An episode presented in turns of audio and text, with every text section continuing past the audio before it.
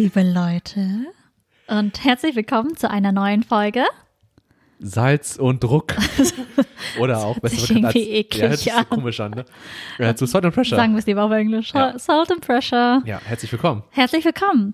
So, es ist eine neue Folge. Ist das korrekt? Mit uns beiden wieder. Mit uns beiden wieder ganz genau einmal mit dem wunderbaren Sü. Hi. Und Anni ist auch da. Und die Anni ist auch da. Ja. Die anscheinend nicht wunderbar zu Nee. sein scheint. Nee, heute nicht. Okay, Das sorry. wird sich zeigen, inwiefern wir die Episode gestalten. Und äh, ja, vielleicht werde ich meine Meinung noch ändern und das wunderbar noch hinzufügen. Gnädig. Wir werden sehen. Ja, wir Gnädig. werden sehen. Lass uns starten. Also wir haben heute echt eine interessante, äh, okay, jede Folge ist interessant, finde ich. Ja. Aber ein sehr spezielles Thema.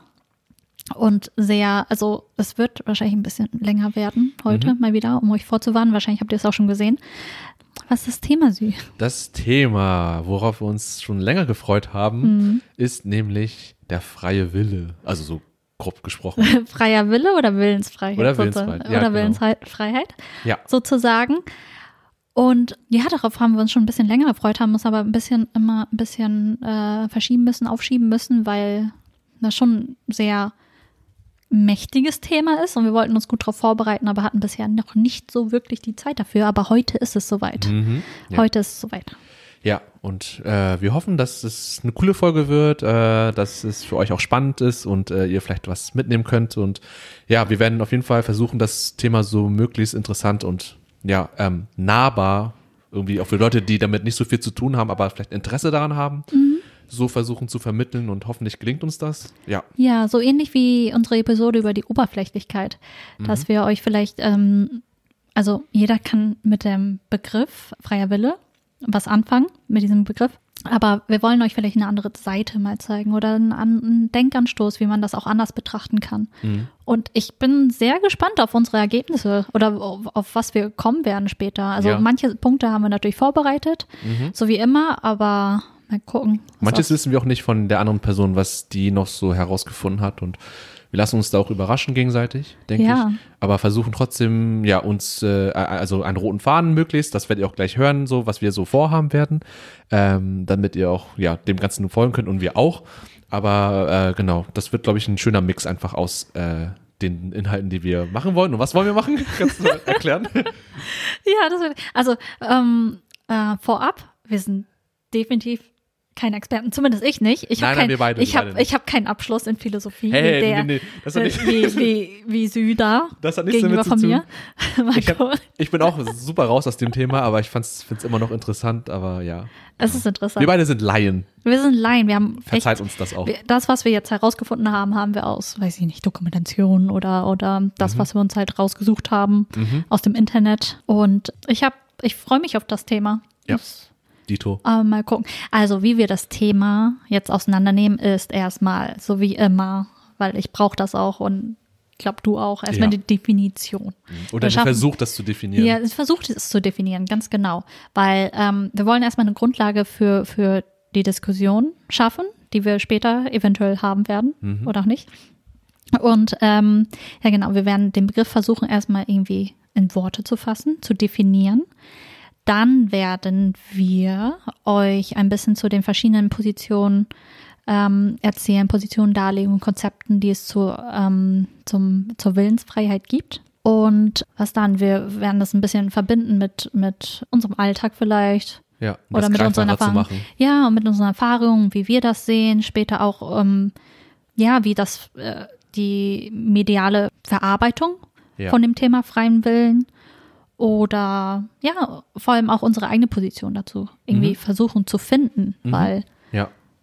ja, Es ist ist, schwierig. Also es gibt keine richtige Antwort. ja, um das, Das können wir schon mal vorweg ja, vorweg sagen. auf jeden Fall. Das ist ein Thema, was lange Historie hat in der Menschheit und bis heute immer noch nicht geklärt ist und vielleicht auch nie geklärt werden wird. Mhm. Ähm, deswegen ist es einfach ein, eine Momentaufnahme von uns, Ja. wie wir jetzt zu dem Thema stehen, was wir herausgefunden haben und das kann sich mit der Zeit ändern.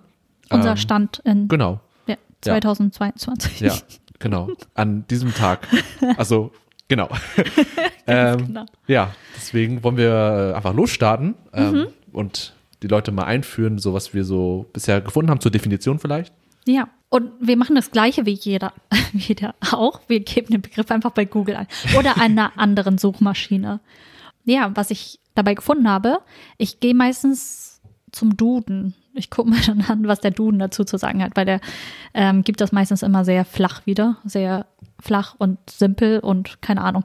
Auf jeden Fall sagt der Duden zur Willensfreiheit beziehungsweise zum freien Willen ähm, die Fähigkeit des Menschen, nach eigenem Willen zu handeln, sich frei zu entscheiden. Mhm. Das ist das, was er wiedergibt. Mhm. So ganz flach. Klingt plausibel. Ja. Auf, ja. Und dann die meisten Leute, wenn es um freien Willen geht oder andere Begriffe gehen, bestimmt auch zu Wikipedia. Das mache ich ja. zumindest. Zweite Seite. Duden und dann Wikipedia. Oder Wikipedia. Meistens ist es zuerst sogar Wikipedia. Ja. Und, der, äh, und Wikipedia sagt, ähm, also der freie Wille ist die ähm, subjektiv empfundene menschliche Fähigkeit, bei verschiedenen Wahlmöglichkeiten eine bewusste Entscheidung zu treffen.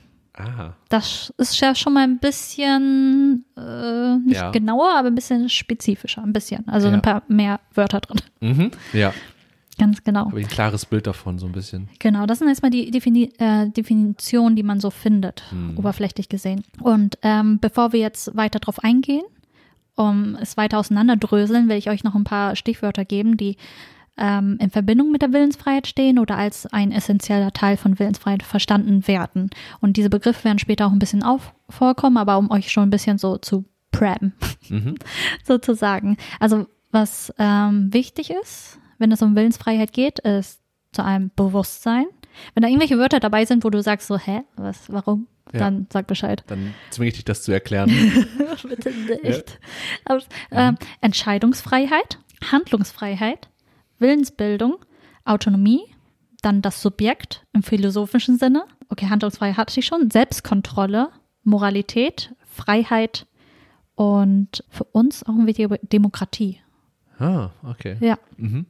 Und ja, Willens, also bevor wir es jetzt weiter aufdröseln, Willensfreiheit, das große Wort in der Philosophie, oder? Also, ja, mit eines der ja, bedeutendsten oder ja, Themen, die ich weiß gar nicht, wann das, äh, ich habe da jetzt nicht genau historisch im Kopf, wer da zuerst oder Mhm. die, die, früh, in den frühesten Werken da was gemacht hat, aber wie gesagt, das ist so was wie neben dem Thema Freiheit, ja, das prägende Thema oder auch zum ja, ähnliche, ähnliche Bedeutung wie ähm, Moral im Leben oder was nach dem Leben passiert.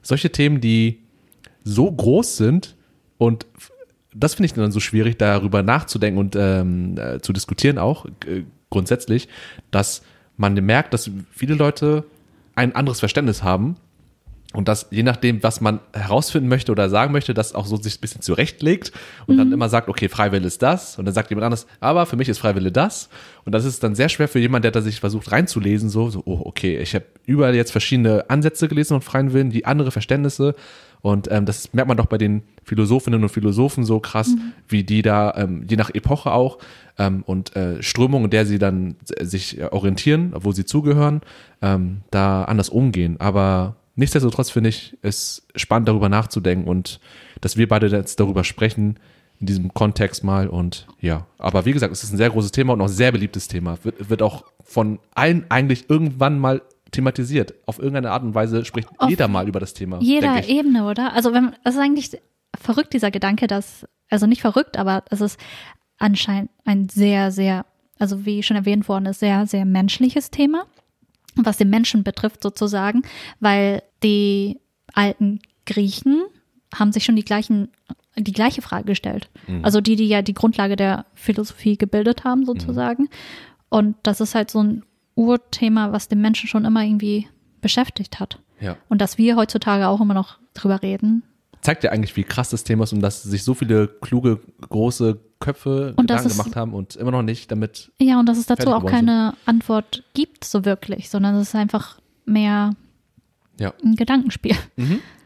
bei solchen Sachen. Ja. Und ähm, wie, äh, wie wir schon erwähnt haben, also dieser Begriff ist halt sehr fachübergreifend. Die, auf jeder Ebene hat er irgendwie einen gewissen Wert und wird anders definiert. Das hatten wir ja schon erwähnt. Und ähm, jetzt im Folgenden werden wir halt die bekanntesten, beliebtesten Positionen und Konzepte euch darstellen, weil es gibt so, so viele davon und jetzt wollen wir zumindest irgendwie nur so Ja. so die, die darstellen, die so bekannt ja, sind. Ne? Ja, und die, wir Popstars auch, unter ja, den. Und die wir auch als wichtig empfinden, um halt danach, danach dann das als Grundlage nutzen zu können, um halt eine gewisse Basis zu haben einfach, Mhm. denke ich. Und ja, du kannst gerne loslegen. Ich versuche Also dann ich- zu ergänzen oder ja, wir, Ja, wir schauen ich- mal, wie wir das machen. Ich guck mal, was ich, also in meinen Notizen, also ich fange erstmal mit den philosophischen Positionen an. Ich glaube, Ja. das sind die bekanntesten Positionen dazu. ja. Oder da, wo das halt wirklich ein heftig, eine sehr große Rolle spielt. Mhm. Und da fange ich an mit der bedingten Willensfreiheit. Und ja, wie fange ich da an? Also bei der bedingten Willensfreiheit ist ein Wille frei, wenn eine Person ihren Willen nach ihren persönlichen Motiven und Neigungen bildet und dann das tut, ähm, tun kann, was sie will. Also da spielen vor allem die Motive und Neigungen eine große Rolle. Ja. Und da der Mensch in vielen Fällen verschiedene Wünsche gleichzeitig besitzt, hängt die Entscheidung bzw. die Ausführung eines gewissen Wunsches von seiner Persönlichkeit und von der von Umwelteinflüssen ab. Und die Ursachen für eine Entscheidung oder Willensbildung sozusagen sind hier nur teilweise erkennbar, weil es einfach so viele Faktoren gibt, ähm, die alle miteinander verstrickt sind, verknotet sind. Und es ist einfach so viel, dass der Mensch gar nicht den Durchblick hat, was jetzt genau alles seine Entscheidungen ähm, Beeinflusst. beeinflusst hat. Ja. Und äh, der Mensch und sein Wille wird als, Pro als Produkt seines Umfeldes und seiner, zum Beispiel seiner Zwänge gesehen. Mhm. Man nennt es hier Freiheit, weil die getroffene Wahl auf den Motiven und Neigungen der Person basiert und ähm, die Wahl stellt den eigenen Willen dar und nicht, ist nicht aufgezwungen. Mhm. Aber, nur noch, aber nur ja. bedingt, ne? Weil Aber eben diese genau. anderen Faktoren noch eine Rolle spielen und äh, Genau, das Ja. heißt, genau. okay, dann Und verstehe ich es, ja. Genau, ich versuche das selber für mich irgendwie gerade zu ordnen, weil es echt Ja. viele Positionen sind. Und ähm, genau, sie ist bedingt, weil die Ursachen der Entscheidung nicht ganz klar sind. Und vor allem die Entscheidung von vorangegangenen Ereignissen äh, gelenkt worden sind. Sie ist sozusagen ein Teil einer Kausalkette, so wird Ja. das ge- genannt. Mhm. Du Ja. musst mich korrigieren, okay? Nee, nee, also, du machst es sehr gut. Und äh, hingegen die unbedingte äh, Willensfreiheit, da ist es halt kompl- also das, was ähm, der Begriff schon aussagt. Es gibt überhaupt keine Beschränkung der Freiheit. Wille ist durch nichts bedingt, aber es ist ein- Problem dabei. Das heißt dann, dass alle deine Entscheidungen oder deine Handlungen sozusagen dann zufällig sind und unmotiviert und reiner Zufall sind. Ja.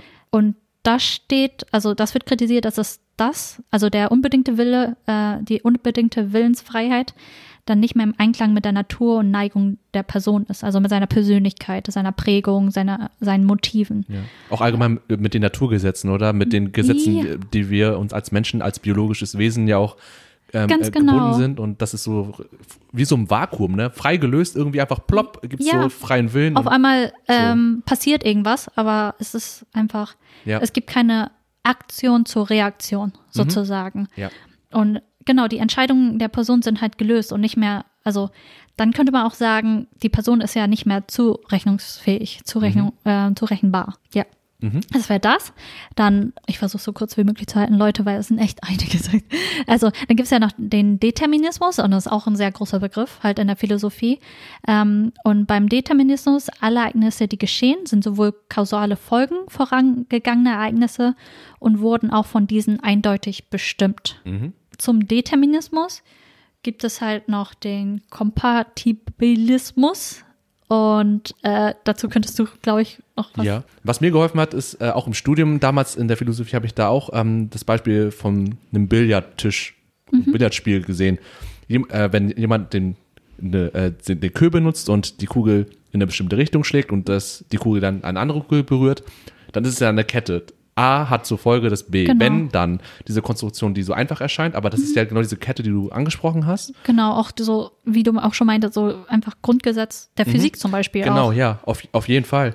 Und ähm, das, was ich daran so interessant finde, ist so, wenn man, da, dass man so denken könnte, vielleicht so, okay, wenn alles irgendwie, man kann sehr alles irgendwie zurück betrachtet dann zurückführen, also Ja. de deduktiv ähm, auf etwas immer weiter zurückschauen. Wenn ich das gemacht habe, Die dann Ursache hat eine Ursache Genau. und die hat eine Ursache. ja, genau. Und dann immer so weiter und so weiter. Und dann kann man denken, okay, wenn man äh, zum Beispiel zu, in, die, in die Vergangenheit reisen würde und dann zu Punkt X und da die ganzen Bedingungen genauso sind wie damals halt, nichts anders ist, würde dann exakt das gleiche passieren wie jetzt, Eigentlich schon, oder? Also das, man könnte es ja eigentlich genauso mit Replay und dann alles genauso abspielen wie jetzt. Das wäre Ja. ist mein Gedanke.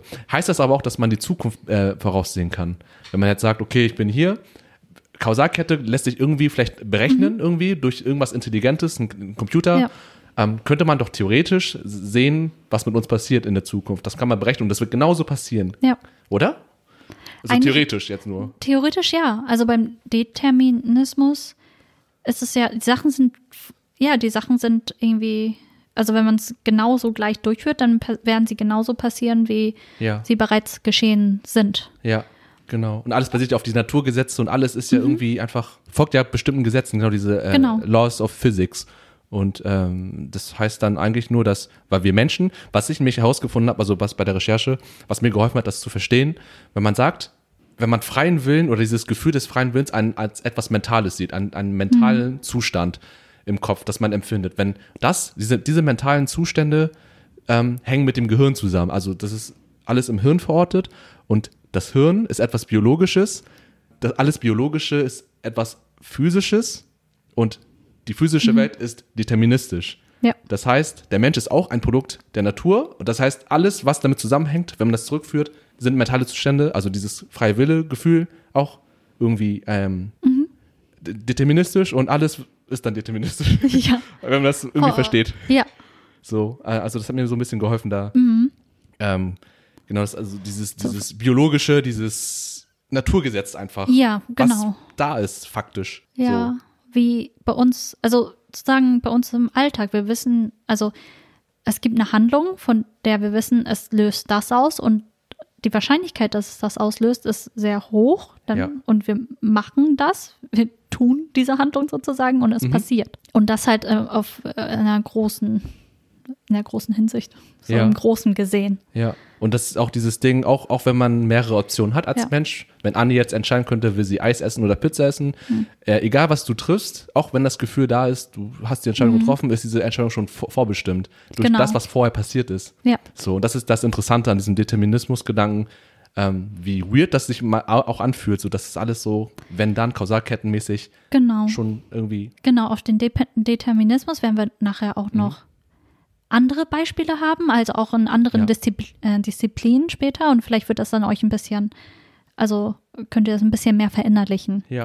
Aber du hast noch nach dem Kompatibilismus gefragt, oder? Ja, Einfach? genau. Also Determinismus Ja. ist ja dann, also Mhm. das ist gut, dass wir es geklärt haben, weil dann ähm, beim Kompatibilismus spielt halt der Det Determinismus eine große Rolle. Mhm. Weil da geht es ja darum, dass ähm, der Determinismus mit dem freien Willen vereinbar ist, beziehungsweise so verträglich. Also dass es so Mhm. nebeneinander Ja, existieren kann einfach, ne? existieren kann. So eine Option führt, womit es- möglichst alle versucht Ja. werden, äh, glücklich zu, ja, ja, dass einfach ähm, beides geht und das, man könnte denken, hä, wie geht das denn? Also Mhm. wie kann es sein, dass etwas deterministisch ist, also von Naturgesetzen und wenn dann und alles schon vorherbestimmt quasi, Mhm. etwas mit freien Willen zu verbinden? Das, das klingt erstmal so merkwürdig, aber wie ich das verstanden habe, sagt der, Determi- äh, der Kompa- Kompatibilismus, wie der Name schon sagt, kompatibel, zwei verschiedene ähm, Perspektiven, dass es eine determinierte Welt gibt und diese anerkannt wird als etwas, aber es trotzdem bestimmte Situationen gibt und Handlungsmöglichkeiten des Menschen, die selbstbestimmt sind, die ein Ausdruck des freien Willens sind. Ähm, also dass etwas, dass eine freie Willensentscheidung etwas, äh, äh, dass, dass es sowas gibt. Ähm, da habe ich zum Beispiel ähm, ein Beispiel gesehen, zum Beispiel eine Person steht vom, auf dem Dreier und ähm, äh, Drei Meter Brett. Drei Meter Brett, genau, genau, drei, genau, drei Meter Brett, genau. Ähm, und es gibt zwei Szenarien. Im einen, Szen- Im einen Szenario springt die Person selbst rein, in dem anderen Szenario wird sie reingeschubst. Und beide Si- Situationen sind determiniert. So, da kommt, die- also die Person muss, ist, ist vorbestimmt, runterzufallen und nass zu werden. Nur bei der einen Situation, wo sie selbst runterspringt, wird dann darin ein Akt des freien Willens hineingesehen, Ja. dass die Person das selbst gemacht hat, aus freien Will Stücken entschieden. Bei der anderen Situation konnte sie sich nicht entscheiden. Da gab es äußerliche Faktoren, sie wurde reingeschubst, Ja. ohne das zu wollen. Aber am Ende wird die Person in beiden Szenarien nass. Ja. Und da ist der Unterschied, zu, äh, den, den der Kompatibilismus, so wie ich es verstanden habe, versucht zu machen. Hier ist äh, etwas deterministisch und, und hier bei der anderen Situation selber reingesprungen heißt, hier war der freie Wille aktiv und der Mensch hat sich dann dazu entschieden Ja. und es gemacht. hast du es auch so verstanden? Also, Ja, oder ist es bei auch. dir jetzt anders? Ähm, doch, ich habe das auch so verstanden. Also was ich noch ähm, dazu gelesen habe, ich versuche das mal miteinander zu verbinden, Ja. ähm, gibt es ja anscheinend den weichen Kompatibilismus und den harten äh, Kompatibilismus. Okay. Und der weiche Kompa- Kompatibilismus, da spielt, ob die Entscheidung de deterministisch bedingt ist, an sich keine Rolle, weil der Wille ist frei, weil der Mensch, die Person, die handelt, ähm, die Faktoren, die die Entscheidung bestimmen, nicht vollständig kennt. Also, dass ähm, der, äh, die erlebte Freiheit bei der Entscheidung sozusagen nur eine scheinbare Freiheit ist. Okay. Und dass ähm, die Freiheit halt sozusagen, wie du meinst, also nur im Kopf ist, Mhm. sozusagen. Also sie, die gibt es in, Also die, also eigentlich ist es vorherbestimmt, was sie macht, aber ihr sind die Gründe nicht bekannt, weshalb sie die Sachen macht. Und daher hat sie eine scheinbare Freiheit. Mhm. Zumindest in ihrem Kopf oder Ja. in, ihrer, in ihrem Bewusstsein, eine scheinbare Freiheit. und das war der harte. Das war der weiche Ach, der weiche. Kompatibilismus. Okay. Mhm. Ja. Und der harte Kompatibilismus ist, muss ich nochmal kurz überlegen, äh, genau, der harte Kompatibilismus ist durch Gründe mo motiviert. An sich ist es auch vorherbestimmt, äh, deterministisch, aber diese Handlungen entsprechen den Neigungen und den Überzeugungen ähm, der handelnden Person. Habe ich es richtig? Ja, ich glaube schon. Das ist halt, das ähm, stimmt überein mit den sozusagen mit der bedingten Willensfreiheit. Genau. Das habe ich dazu gelesen. Ja. Aber was mir nochmal zu deinem Thema einfällt, also sozusagen einfällt ähm, mit dem 3-Meter-Brett, Ja. da musste ich gerade an, ich weiß nicht, ob es dazu passt, sondern an Titanic denken.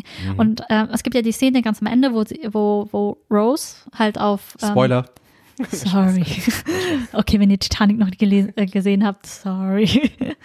auf jeden Fall gibt es ja die Szene ganz am Ende, wo Rose ja auf dem diesen kaputten, auf dieser kaputten Tür liegt und ähm, Leonardo DiCaprio halt im Wasser ist und dann halt stirbt und so so und Rose ist gerettet, weil sie die ganze Zeit auf diesem auf diesem äh, Dieser Tür, ne? auf dieser Tür Holztür liegt im Wasser und seit jeher gibt's halt die Diskussion, hey, warum hat sie keinen Platz gemacht? Und dann hätte er sich daneben legen können und die hätten beide gelebt. Und dann gibt's halt eine Folge von Myth, Mythbusters, ähm, die das halt getestet haben. Die haben halt die Maße von der Tür genommen und äh, auch geguckt, ob die das gleiche Holz haben, dies und das und das halt ausprobiert mit zwei Personen. Und theoretisch hätte es anscheinend klappen können, aber der Regisseur James Cameron war dann auch bei der Show zu Besuch und er meinte, es ist egal, ob es funktioniert oder nicht. Letztendlich im Skript steht, Jack muss sterben, also wird er sterben. Der arme Jack. Also es ist halt in der Sicht, in der Hinsicht auch äh, deterministisch ja. sozusagen. Ja, also es spielt keine Rolle, die Umstände, dies und das oder was, das Resultat ist das gleiche und das muss, und es muss passieren. Ja. Zumindest im Film. Ja. War das so. Das war schon vorgegeben und das muss durchgezogen werden, ne? ja. Ja, das ist auch ein gutes Beispiel, um das so zu ja. veranschaulichen. Aber letztendlich, äh, Determinismus heißt ja einfach nur, dass es vorher bestimmt ist. Genau, ja. Und Kompatibilismus, äh, Kompatibilismus heißt, dass es halt ähm, Determinismus und der freie Wille sozusagen vereinbar ist. Mhm. Das ist ein Platz für einen freien Willen in Gibt. einer Welt, die deterministisch ist. Mhm. Dass es gibt. Genau. Ja, ja. Ich, hab- was ich da zum Beispiel noch ähm, beim Kompatibilismus so, so an Kritik, ein, ein Punkt, der mir Mhm. aufgefallen ist, ist halt, ähm, in meinem Beispiel gerade mit dem Schwimmbecken, Ja. also ein, die eine Situation, man springt selbst rein, das ist intrinsisch motiviert. Ja. Man hat den man hat selber Bock drauf. Ja. Mhm. Beim anderen wirst du runtergeschubst, extern, externer Faktor. Und da kann man sich die Frage stellen, inwiefern kann man diese beiden Faktoren, intrinsisch und extern, diese Motivation voneinander trennen. Weil zum Beispiel, ähm, ein, andere, ein anderes Beispiel, das, hat mir, das hilft mir, mit Beispielen zu sprechen. Eine Person steht an der Klippe und ähm, wird von einem Bären gejagt. Und der Bär kommt jetzt und Mhm. der Mensch, also die Person in dem Moment, springt runter, um zu überleben. Das Mhm. ist ja ein, ein, ein intrinsischer, eine intrinsische Motivation. Ich entscheide mich runterzuspringen, um von dem Bären zu fliehen. Mhm. Andererseits springt er doch erst nur, weil der Bär da ist. Also das ist ja ein externer Faktor. Sonst würde er nicht Eigentlich schon. runterspringen. Genau. Er könnte sich ja theoretisch auch dafür entscheiden, stehen zu bleiben und von dem Bären gefressen zu Genau. werden. Und das ist die, nämlich der Punkt, weil man ja sagt, ähm, ist dann dieses Springen wirklich intrinsisch, Ja. weil der Faktor, der überwiegt, ist doch der Bärangriff und das ist ja extern. Und da fragt man sich so, kann man das immer so klar unterscheiden, wann was selbst entschieden ist und wann was von außen so krass beeinflusst Aufgezwungen wird ist? sozusagen. Ja, ne? diese schwarz, diese hundertprozentige Trennung und da denke ich auch, es ist schwer, es zu trennen. Ein anderes praktisches Beispiel Mhm. finde ich auch eine Partysituation, wo Leute ähm, du, du bist in der Gruppe und dann ähm, fangen alle an zu trinken. Ja. So, und deine Freunde üben dann auch Druck an dir aus, von dir so, oh, komm, trink doch mit. Und du hast eigentlich keinen Bock. Und das ist der Druck von außen.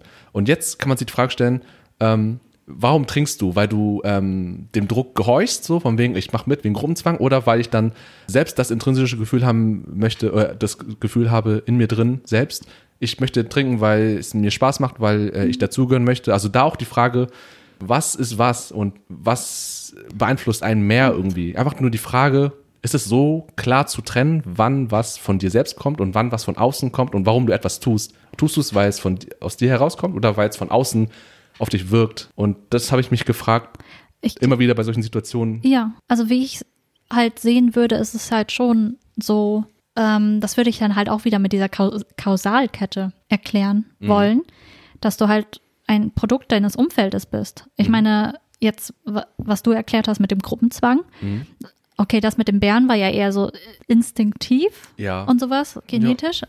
Aber darauf kommen wir später auch noch zu sprechen. Und äh, das mit der Gruppe ist ja halt dieses, wie du sozialisiert worden bist, wie du Dinge siehst. Also mit dem Gruppenzwang, dass du dich als Teil einer Gruppe sehen musst, sozusagen, dass du weißt, äh, dass du auch weißt, was von dir erwartet wirst, wird oder was du von dir selber erwartest. Mhm. Und das ist halt einfach alles auch eine Reaktion darauf, wie was vorher passiert ist in deinem Leben. Diese ganzen Ereignisse vorher. Ja. Und das ist halt eben auch der Punkt, dann zu sagen, Ja. okay, ist das dann, ähm, wenn man das jetzt tut mit dem Trinken, ob das dann eine Entscheidung des freien Willens war Mhm. in dem Moment oder ob das, wie du gerade gezählt hast, äh, das alles schon nicht mehr freier Wille wirklich ist, sondern Mhm. du tust das, weil vorher das und das passiert ist und du so aufgebaut bist, wie du bist und die Ja. Situation das bei dir triggert und du das einfach machst. Und Ja. ja, Ich meine, ich würde dann sagen, da- das, was wir vorher gesagt haben, bedingter freier Wille ja, sozusagen. Äh, Ich meine, letztendlich ist es schon deine Entscheidung, aber welche, also es gibt ja auch diese Prioritäten oder Tendenzen, Mhm. zu, zu was du tendierst, zu welcher Sche- Entscheidung du tendierst, das ist, glaube ich, sehr stark geprägt. ja, Es ist deine Entscheidung, aber du wurdest vorher schon gepolt, wie du die Entscheidung treffen sollst ja, also oder schon wirst. determiniert, ne? Ja, So, Mhm. ja, irgendwie schon, ja, ja. würde ich sagen. Ja. Aber wie gesagt, das sind jetzt nur so alles, was wir an Beispielen bringen und so weiter. Gedankenspiele. Sind, das sind, das sind Gedankenspiele, nimmt mit, was ihr mitnehmen wollt und könnt. Ähm, und genau, das äh, finden wir einfach interessant und kann man ja immer wieder auseinanderbrücken und so weiter. Auf jeden Fall, ja. weil jede, jede, jedes Konzept, jede Theorie, die es gibt, die hat natürlich auch dies nicht, weil es da halt nicht keine richtige Antwort drauf gibt, keine eindeutige Antwort, hat die halt auch alle, ihre, die haben alle ihre Vor- und Nachteile, also Mhm. beziehungsweise alle ihre ähm, Punkte, wo man irgendwie Kritik Ja, anbringen könnte. auf jeden Fall. Oder irgendwas so, so, wo Denkfehler drin sind oder die halt ihre Schwächen haben. Zum Kompatibilismus. Ja, da gibt es natürlich auch, es gibt ja immer zwei Seiten. Also sozusagen, es gibt den Inkompatibilismus auch und der sagt halt, dass ähm, Determinismus und Willensfreiheit halt komplett unvereinbar sind. Mhm. Und es gibt da halt zwei po Positionen, weshalb man das so denkt, dass es unvereinbar ist. Auf der einen Seite die harten, ähm, harter ähm, Determinismus, die sind halt der Meinung, also alles ist vorherbestimmt, es gibt überhaupt keinen freien Willen. Ja. Und dann auf der anderen Seite die Libertarianer, die ähm, sagen, es gibt einen freien Willen und lehnen den Determinismus komplett ab. Mhm. Ja. Aber eigentlich ist doch äh, der harte Determinismus ist doch das, was auch Determinismus am Anfang war, oder nicht? Oder Ja. ist da noch ein Unterschied? Nee, es gibt ja, ne? Genau, das ist einfach die, der harte Determinismus. Ich glaube, das ist einfach nur um, weil es da so viele Positionen gibt, dass sie einfach versuchen, Mhm. wirklich die Nuancen dann nochmal zu differenzieren durch, durch, ähm, durch diese Begriffe. Ich glaube, Ja. harte Determinismus ist einfach Determinismus. Ja, die Reinform. Die So, Reinform. Es gibt keinen freien Willen, sondern alles diese ist essentielle. Form. Genau. Mhm. Und ähm, das ist das. Und dann die anderen, die halt komplett sagen, nee, Determinismus gibt es nicht. Mhm. Es gibt nur den freien Willen. Ja, das sind ja die äh, Libertarianer. Ja, genau. Ja, oder Libertarismus als philosophische Position. Ganz genau. Mhm. Ja, das habe ich auch so herausgefunden. Und auch, ähm, ich finde die Position vom Libertarismus auch Mhm. ganz interessant, weil es mal was anderes ist und die versuchen das wie die, wie die versuchen, den freien Willen zu argumentieren, ist interessant, aber ich muss sagen, also um es vorwegzugreifen, Mhm. ich kann damit nicht so viel anfangen. Also ich finde es interessant, aber ich, ich, ich stimme dem nicht so ganz zu. Also genau, deren Kernthese ist ja, genau, Mhm. es gibt keinen Determinismus und der freie Wille ist real. Den gibt es einfach, Ja. Willensfreiheit. Und ich glaube, also was ich, korrigiere mich da, wenn, Mhm. wenn es da ähm, was äh, Unverständliches gibt, ich habe verstanden, dass der freie Wille aus der Sicht äh, vom Libertarismus ähm, das ist, dass man zwischen mehreren Optionen oder Alternativen die Wahl hat und diese Wahl nicht vordeterminiert ist. Dass diese Entscheidung, die du triffst, wenn du mehrere Entscheidungen hast, dass du deine Wahl undeterminiert, also unabhängig von einer Kausalkette triffst ähm, und dich auch hättest anders entscheiden können. Also das ist ja komplett das Gegenteil, dass du nicht eben, eben komplett von A und B hättest du A oder B aus freien Stücken wählen können. Und ähm, der Determinist sagt ja, du wirst unweigerlich A oder B wählen, egal ob du dich frei fühlst oder nicht. Ja. Und beim Militarismus heißt das, nee, A oder B, du bist derjenige, du bist das Subjekt, das, das Wesen, das jetzt in dem Moment für dich selbst, ohne unabhängig von allen anderen Faktoren, die Wahl triffst, frei. Ja, ich glaube, da gibt es auch wieder verschiedene Strömungen, aber tenden, also Mhm. generell ja, dass die sagen, in dem Moment ist es sozusagen eine Art spontane Entscheidung. Mhm. So, du entscheidest es bewusst. Da spielt halt Bewusstsein wieder eine Rolle. Was ist Bewusstsein? Aber Ja. ich glaube, die dröseln das auch nochmal auf, dass es verschiedene, also nicht nur die Kausalkette gibt, sondern andere Arten von Kausalitäten, sondern die, da gibt es halt so auch, was, welche Sachen Priorität, äh, priorisiert werden und, und ich glaube, da spielen deine Neigungen auch noch zu. Ich glaube, die tendieren auch ähm, zur bedingten Willensfreiheit manchmal. Also die, die beziehen auch schon ein bisschen deinen Hintergrund ein. Also Also wie du aufgewachsen bist und was du erlebt ich glaube hast. und teilweise. So. Ja. Wahrscheinlich manche ja, manche nicht. Keine Ja, Ahnung. ja. Aber ich glaube, die nehmen ein bisschen Bezug drauf. Ach so, okay, ja, das äh, kann ich auch sehen. Also, da, dass, Ich es glaube. nicht, dass es nicht komplett verneint wird, sondern es gibt sowas wie eine Historie, eine Erfahrungs, äh, die ein, jeder Mensch hat. Genau. Es ist nicht, es ist nicht, ähm, es ist keine Illusion. Willensfreiheit ist nicht nur irgendwie in unserem Kopf oder eine Illusion oder sowas, sondern es ist wirklich mm, eine wahre Sache. Ja, Die, also du entscheidest wirklich ja, und hast nicht nur das Gefühl, du hättest dich dafür entschieden, obwohl das halt schon vorherbestimmt ist. ja. Ich finde, da ist halt so schwierig, weil, Zu differenzieren, ob das ein Gefühl ist, ob, ob das wirklich ja. dein freier Wille ist, ne? Ja, weil ich, ich, also auch die Behauptung zu sagen, es gibt den, den freien Willen, finde ich, also weil man, wenn man halt sagt, äh, es- es- unabhängig von, von, von der Kausalkette, von den physi physikalischen Gesetzen, gibt es immer noch so Momente, wo der Mensch die Fähigkeit hat, auf einmal ähm, was zu machen, was aus sich heraus komplett eigenständig so passieren kann. Und ich, das fällt mir schwer für meinen Kopf, für mein Gehirn, das zu verstehen, wie man das äh, ja akzeptieren kann, weil ich finde das, ähm, ich finde das schwer einfach zu verstehen. Wie, wie, ähm, Finde ich aber auch, weil irgendwie es gibt doch für alles Beweggründe, oder? ja, und das so wäre dann, das, und das wäre dann ein Beispiel für, dass es ja keinen konkreten Grund gibt, sondern einfach aus sich her- heraus, einfach Spontan, spontan. ungebunden, oder auch zufällig. Zufällig, Ja. einfach ähm, ja, einfach passiert. Und das ist ja auch das, was ähm, äh, kritisch an dem Punkt ist, das haben wir auch im Vorgespräch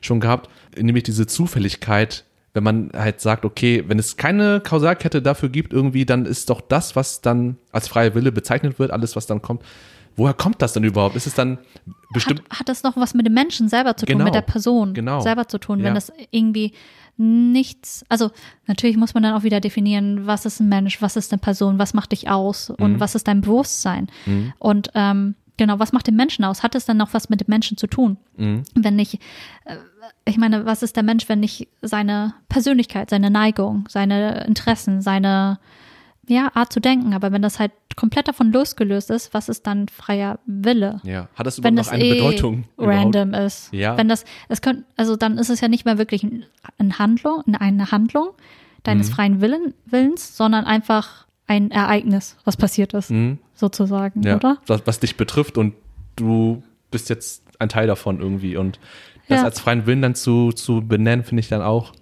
schwierig für mich zu verstehen. Ja, zu greifen, ne? Ja, so irgendwie. Ähm, es gibt dann noch so ein anderes Argument, ähm, was dafür spricht, Nämlich, äh, das fand ich auch interessant, so ein ähm, Gottesargument oder ein Argument einer höheren Macht. Weil dann nämlich gesagt wird, man kann sich die Frage stellen, wenn es möglich wäre, ähm, dass Menschen deterministisch handeln, so, also von Kausalkette, warum ähm, dann Gott oder eine höhere Macht dafür nicht sorgt, dass alle, dass alle Menschen was Gutes tun? Weißt du? Weißt du, was ich meine? Ja, das ist halt das Problem. Also, das hatte ich damals auch in meinem äh, Grundkurs, meinem Prüfungsfach, keine Ahnung. Ich Ja. hatte Religion Ja. auf jeden Fall. Aber das ist auch ein sehr großer Punkt, wenn es um äh, Willensfreiheit geht und äh, im, im Rahmen der Theologie. Mhm. Ja. Es gibt da halt verschiedene Punkte, wo man halt Willensfreiheit angreifen kann. Also vor allem, wenn es um Gott geht, wie zum Beispiel, wenn Gott, also er ist ja allwissend. Genau, allwissend, empfehlend. allmächtig und auch gut, Ja, gutmütig auch. Also, genau, es gibt ja auch- so betrachtet. Genau, es gibt ja so viele verschiedene Interpretationen oder Vorstellungen von Gott. Mhm. Und ähm, ja, wenn er jetzt allwissend ist, in dem Fall, wo er allwissend ist und vorher schon alles weiß, was passieren wird, auch wenn er nicht eingreift, aber weiß schon mal, das ist dann halt wieder auch deterministisch, oder? Weil Ja. nichts mehr anderes, nichts anderes mehr passieren kann. Mhm. Auch wenn wir uns für was anderes entscheiden, aber das ist schon vorherbestimmt, dass wir uns für die andere Sache entschieden haben. Und ähm, dann gibt es halt noch den, All, also ganz im Alten Testament vor allem so ähm, den allmächtigen, zornigen Gott, was auch immer, der halt wirklich alles lenkt. Er ist nicht nur der Beobachter, der alles vorher, also der weiß, was passieren wird, sondern er lenkt alles. Mhm. Das ist halt auch, und ähm, wenn er alles lenkt, wird halt, was du auch schon meintest, ähm, argumentiert, wenn er alles lenkt, warum lässt er dann zu, dass so viel Böses passiert? Oder Mhm. warum ähm, geschehen diese Dinge? Natürlich kann man es dann begreifen, Gott ist, wie sagt man nochmal, unerklärbar.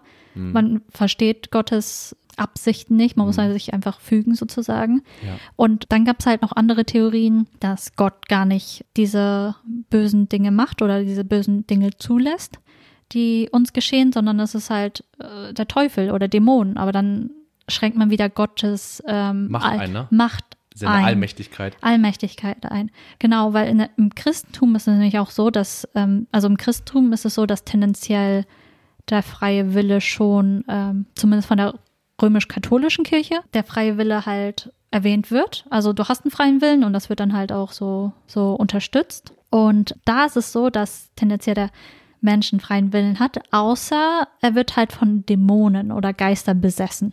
Dann handelt er nicht mehr frei, sondern die Dämonen haben die Kontrolle über diese Ja. Menschen. Weil der, der, der Genau. Mensch selber hat ähm, die, den freien Willen, beziehungsweise er kann frei entscheiden, die Handlungsfreiheit, sich zu Gott hinzuwenden. Mhm. Und ähm, diese Entscheidung hat er nur dann nicht. Also diese äh, Verantwortung für seine Taten hat er nur dann nicht, wenn er von Dämonen und sowas besessen worden ist. Aber wohingegen Martin Luther äh, voll, also der war komplett gegen die, also er meinte, es gibt keinen freien Willen, allein wegen der Erbsünde und so. Also da gibt es diese zwei Positionen. Ja. Und aber dieses mit Gott ist halt sehr gutes Beispiel, wenn es Ja. um freien Willen geht. Ja. Ich finde auch, weil das zeigt eigentlich nur gut, weil das heißt ja, ähm, wenn, wenn Gott, wie du meinst, allwissend, allmächtig und auch all gut ist, also Mhm. Ja, ein gut. gutes Wesen, warum es dann Diese Dinge. ja so Böses auf der Welt gibt und dann äh, kann man, kann man entweder, also kann, kann man zu zwei Ergebnissen kommen. Ja. Es gibt, äh, weil es eben Böses auf dieser Welt gibt, heißt es entweder, dass Gott nicht existiert Mhm. oder dass es heißt, dass Gott die Fähigkeit des freien Willens bei Menschen als wichtigeres Gut ansieht als den kompletten Weltfrieden. Ja. Da- Dass er das wichtiger sieht, dass, dass er diese Fähigkeit, die Gabe, den Menschen freien Willen zuzulassen und dem, dem Menschen sich selbst zu überlassen, Mhm. wichtiger sieht, als dass alles glatt läuft sozusagen. Ja. Und dann, Dass es kein Schmerz gibt. ja, genau. Und dass dann sozusagen das auch als Argument für freien Willen genommen werden kann, aus dieser theologischen Mhm. Sicht, mit der Gottesbegründung. Mit der Gottesbrüdung. Ja. Aber es ist wirklich interessant, also um Gott damit reinzunehmen. Mhm. Auf jeden Fall, Als, also ja. diese In Instanz, die einfach irgendwie da drüber ist. Ja, ja. So, so metaphysisches Wesen einfach. Und es, ja, ich finde es interessant, aber ich kann damit umso weniger anfangen. Mich hat das damals So. auch immer gestört, ja, weil es also vor allem Willensfreiheit oder die ganzen Sachen, die passieren, auch mit der Ohnmacht von Gott oder mit der All Allmacht von Gott, hat mich schon immer irgendwie, es war immer so widersprüchlich und das wurde dann immer damit argumentiert, ja, man versteht's nicht. Also man kann es nicht verstehen, Gottes Handeln und sowas. Und das finde ich teilweise auch irgendwie in diesen ganzen Konzepten und Positionen wieder in der Philosophie, die wir jetzt ein bisschen besprochen haben. Man findet immer irgendwie ein Schlupfloch. Ja. Weil, weil es keine richt also keine eindeutige Antwort gibt, dass man sich da immer irgendwie rauswinden kann. Wie zum Beispiel, es gibt ja nicht, neben dem Determinismus gibt es noch den Indeterminismus, der besagt, es gibt ein paar Ereignisse, die nicht durch vor, vorangegangene Ereignisse ähm, bedingt sind. Ja. Also es gibt, manche sind bedingt, manche sind nicht bedingt. Also Ja. um alle irgendwie zufriedenzustellen. Ja, ja, ja. Das ist. Das juckt man hier auch. So ja, dieses, das ist, das ist, da merkt man schon, wie am Ein- eingangs gesagt, dass äh, viele das einfach unterschiedlich auslegen Mhm. und darauf dann basieren, ihre Theorieform, ihre Begründungen abgeben und ähm, viele Punkte, diese Basis einfach oftmals nicht gleich ist und deswegen ist es so schwer ist oder anstrengend ist, sich auch darüber äh, zwischen mehreren äh, äh, Theoretikern irgendwie äh, abzuwechseln, immer zu gucken, was sagt der, was sagt der, was sagt die, Mhm. äh, muss man sich als Laie dann irgendwie durchwinden. Ähm, aber wir versuchen unser Bestes. oh, aber ja, ja. aber ich finde ähm, aber ich finde nach der nach dem bisherigen Erklärten finde ich das ähm, noch nachvollziehbar. ich finde es einleuchtend, was Leute an was Leute glauben und wie Ja. Leute das versuchen zu verteidigen. Ähm, Und es liegt ja auch immer an, ich meine, die ganzen Sachen, natürlich, wenn man es halt richtig begründen kann, sind alle Positionen irgendwie logisch. Mhm. Und ich, ich glaube, die sind sehr halt sehr abhängig von der eigenen Stellung, von ja, der eigenen von Position, jeden von der. Einhaltung, was man da verteidigt und was nicht. Ja. Was ich halt auch noch spannend finde, ist der Gedanke des freien Willens in Bezug auf die eigenen Wünsche und Bedürfnisse, das, was ja auch diese Neigungen und so weiter, was du ja auch vor allem ähm, schon erläutert hast. Man kann sich die Frage stellen, nicht, nicht, nicht die Frage des freien Willens, sondern eher sich, sich zu fragen, woher kommen diese Neigungen, woher kommen diese Wünsche und diese Bedürfnisse und wer bestimmt das Ganze? Ob das auch noch man selbst ist oder Ja. ob das vielleicht was anderes ist, was das macht. Also ähm, um, um vielleicht da direkt ein Zitat reinzuwerfen von Arthur Schopenhauer, Ja. der nämlich gesagt hat, der Mensch kann tun, was er will, er kann aber nicht wollen, was er will. Und ich finde es sehr einleuchtend eigentlich, weil wenn man wirklich auch im, im, im Alltag sich das mal überlegt, dann komme ich zu dem Schluss, dass ich nicht entscheiden, selbst entscheiden kann, was ich will. Und äh, zum Beispiel, ich kann, ich kann, also ich will, zum Beispiel, ich will, dass ich nicht ins Kino gehen will, zum Beispiel. Oder, weißt du, also das, das kann ich doch gar nicht. Entweder ich will Ja. es oder ich will es nicht. Ja. Ähm, und, dann, und dann, ergo heißt es dann doch, ähm, wenn wir nicht bestimmen können, was wir wollen, aber unsere Entscheidung und unsere, unser Handeln ja auf das Wollen beruht, dann heißt das doch, dass alles, was da folgt, nicht uns zusteht, sondern das, das, dieses, diese Wunschgefühle sind ja nicht ein Teil von unserem eigenen Wesen irgendwie. Ja, Und das heißt doch, ergo, wie Schopenhauer dann dementsprechend sagt, dass es diesen freien Willen gar nicht gibt.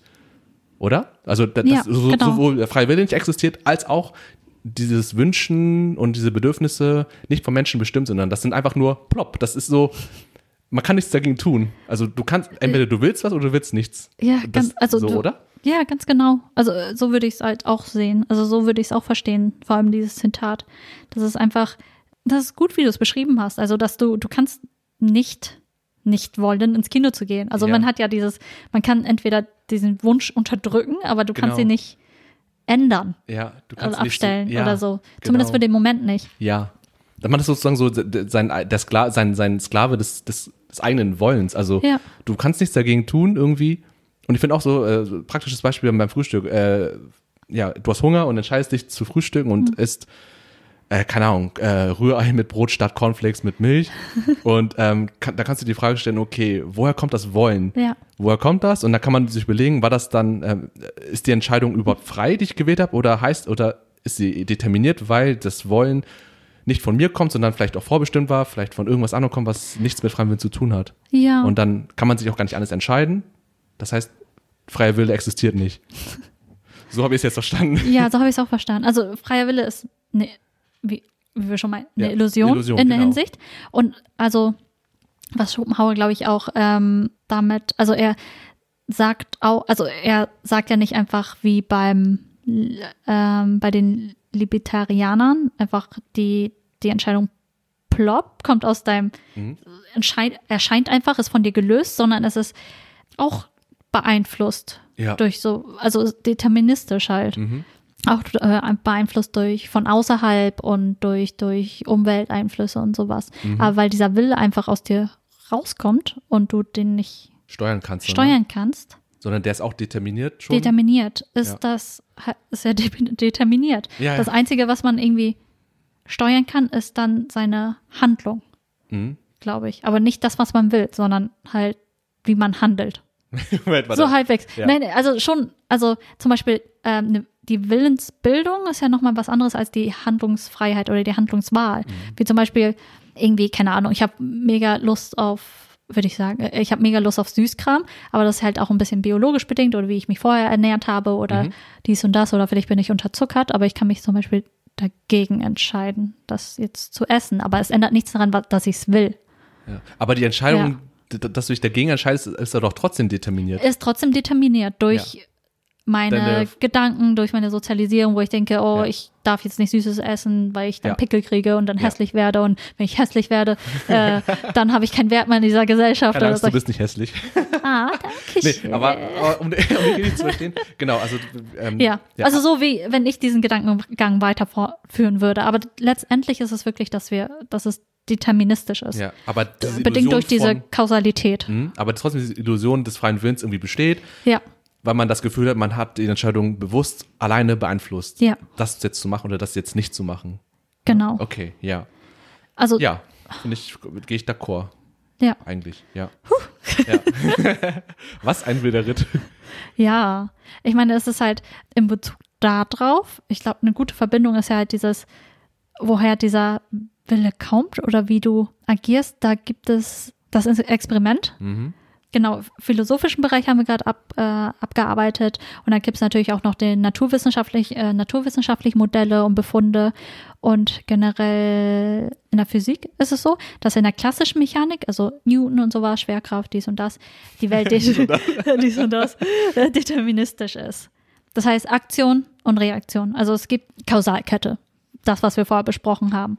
Und wenn man genügend zum Beispiel Informationen hat, wie wir vorher auch schon gesagt haben, kann man die Zukunft beliebig vor, genau vorhersagen. Wie, wie, Mhm. keine Ahnung, wenn ich weiß, da liegt, äh, steht was auf dem Tisch, ich schub's runter, es fällt runter. Also Ja. ich schubs, äh, ähm, füge Energie zu, Mhm. Glas fällt runter. Ja. Wohingegen aber zum Beispiel in der Quantenmechanik, also auf atomaren Ebene oder darunter noch, kleiner als Atome, da die Naturgeschehnisse, also die Geschehnisse generell, also nicht, nicht vollständig determiniert sind. Das ist halt das Ding bei der Quantenmechanik, dass da vieles halt sozusagen Zufall ist. Ja. Stichwort ist zum Beispiel, wie alle kennen, Schrödingers Katze. Kennst ja, du bestimmt auch. Ja, auf jeden Fall, ja. Das ist ein gutes Beispiel. Ja, und da haben wir, in der Physik haben wir zum Beispiel beides Ja. auch wieder. Und das ist halt wie diese ganzen philosophischen äh, Mhm. Diskussionen auch beide Sachen existieren, nebeneinander, parallel. Ja. Wobei man gerade denken würde, gerade in der Physik könnte, hätte, hätte man Mhm. Ja. Mhm. vielleicht so gedacht, dass da es eindeutigere äh, äh, Entscheidungen gibt, aber selbst da, Zumindest in unserer Ja. Wahrnehmungswelt, also das wäre ja die ähm, klassische Mechanik. Mhm. In unserer, das, was wir wahrnehmen können, ist ähm, deterministisch, aber irgendwie auf dieser ganz atomaren Ebene, meinst ganz kleinen atomaren Ebene ist es so, dass viele Sachen halt nicht vorhersehbar sind, wie, wie ähm, äh, Elektronen, Positronen und sowas sich äh, verhalten werden. Oder Mhm. da gibt es ja auch die ähm, String-Theorie und so.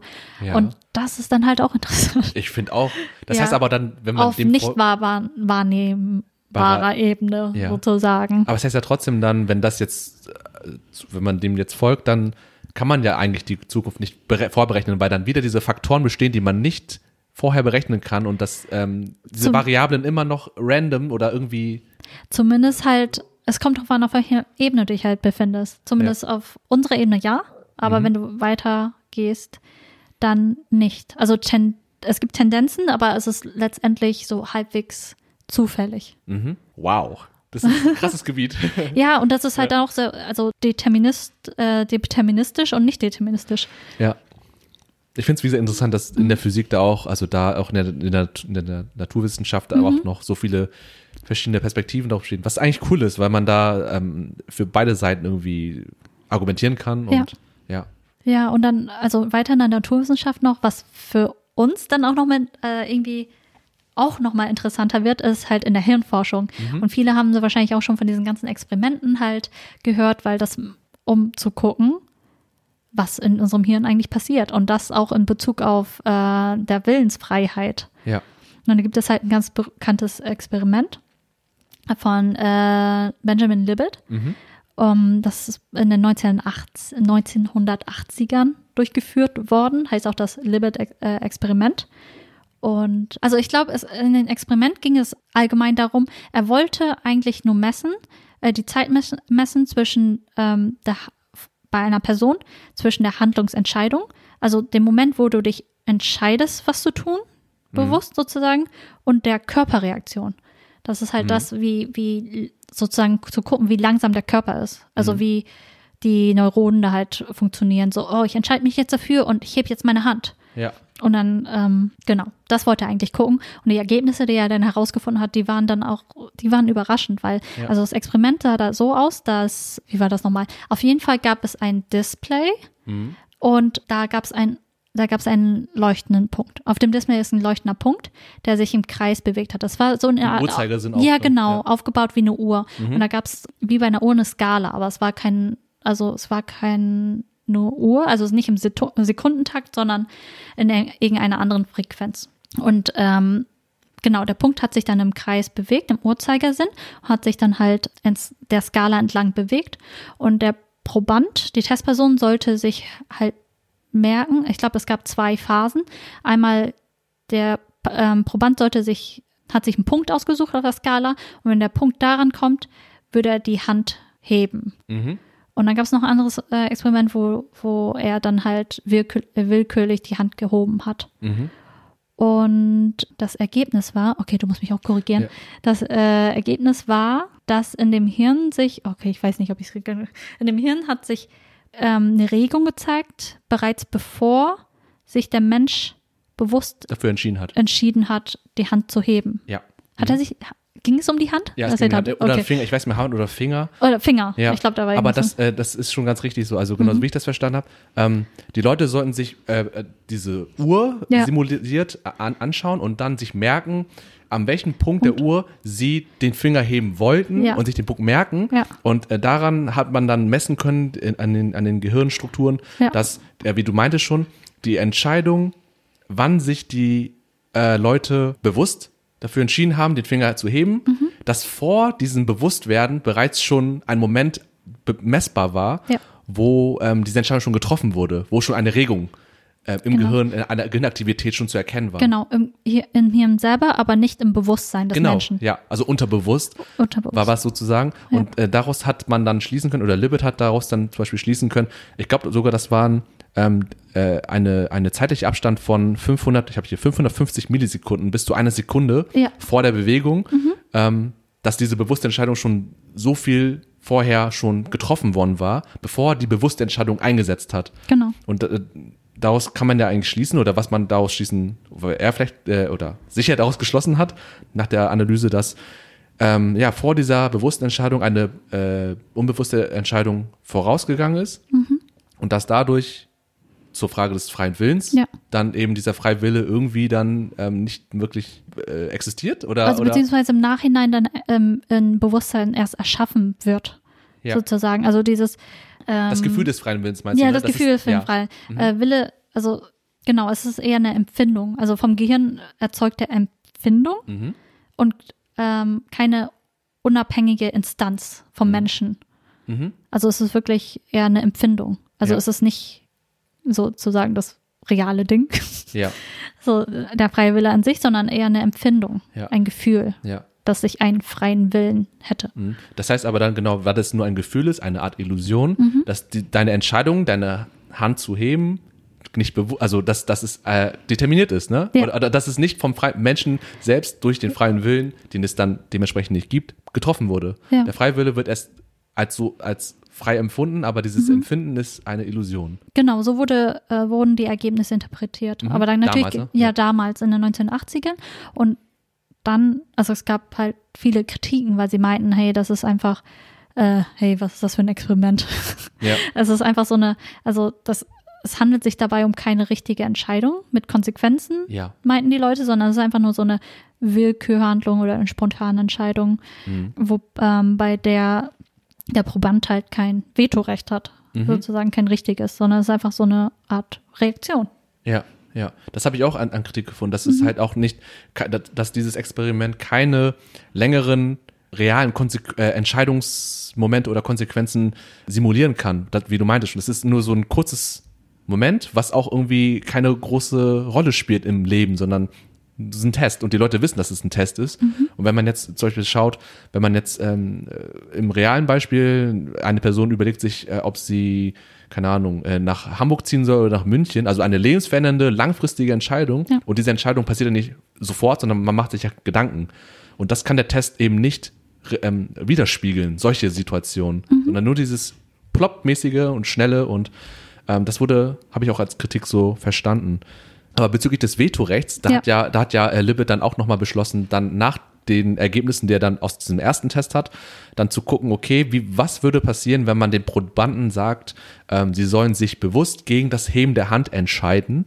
Und nachdem das getestet wurde, kam dann ähm, als Ergebnis raus, dass ja trotz, trotz dieses Erkennens auf diesem Messgerät, ne, dass, dass es diese Regung, diese unbewusste Regung gab, ähm, dass die Leute immer noch die praktische Möglichkeit hatten, die Hand nicht zu heben. Also man hat gemessen, da gibt es diese unbestimmte Regung, die, die, die, ähm, die unbewusst ist, aber trotzdem hat der Proband seine Hand nicht gehoben. Das war interessant, weil man dann gedacht hat, okay, es gibt zwar etwas, was unbestimmt was vorher passiert, was nicht von ihm beeinflusst wird, aber er kann sich dagegen sträuben. Er kann sagen, nein, ich heb meine Hand nicht, obwohl im, im Gehirn irgendwie äh, da eine Regung ist von wegen, ich soll meine Hand heben. Weißt du, was ich meine? Also es ist so ein bisschen, dass, dass äh, Libet da zeigen wollte, der Mensch kann sich gegen diesen, dieses Momentum wehren. Er kann aktiv gegen, diesen, gegen diese Regung sich entscheiden.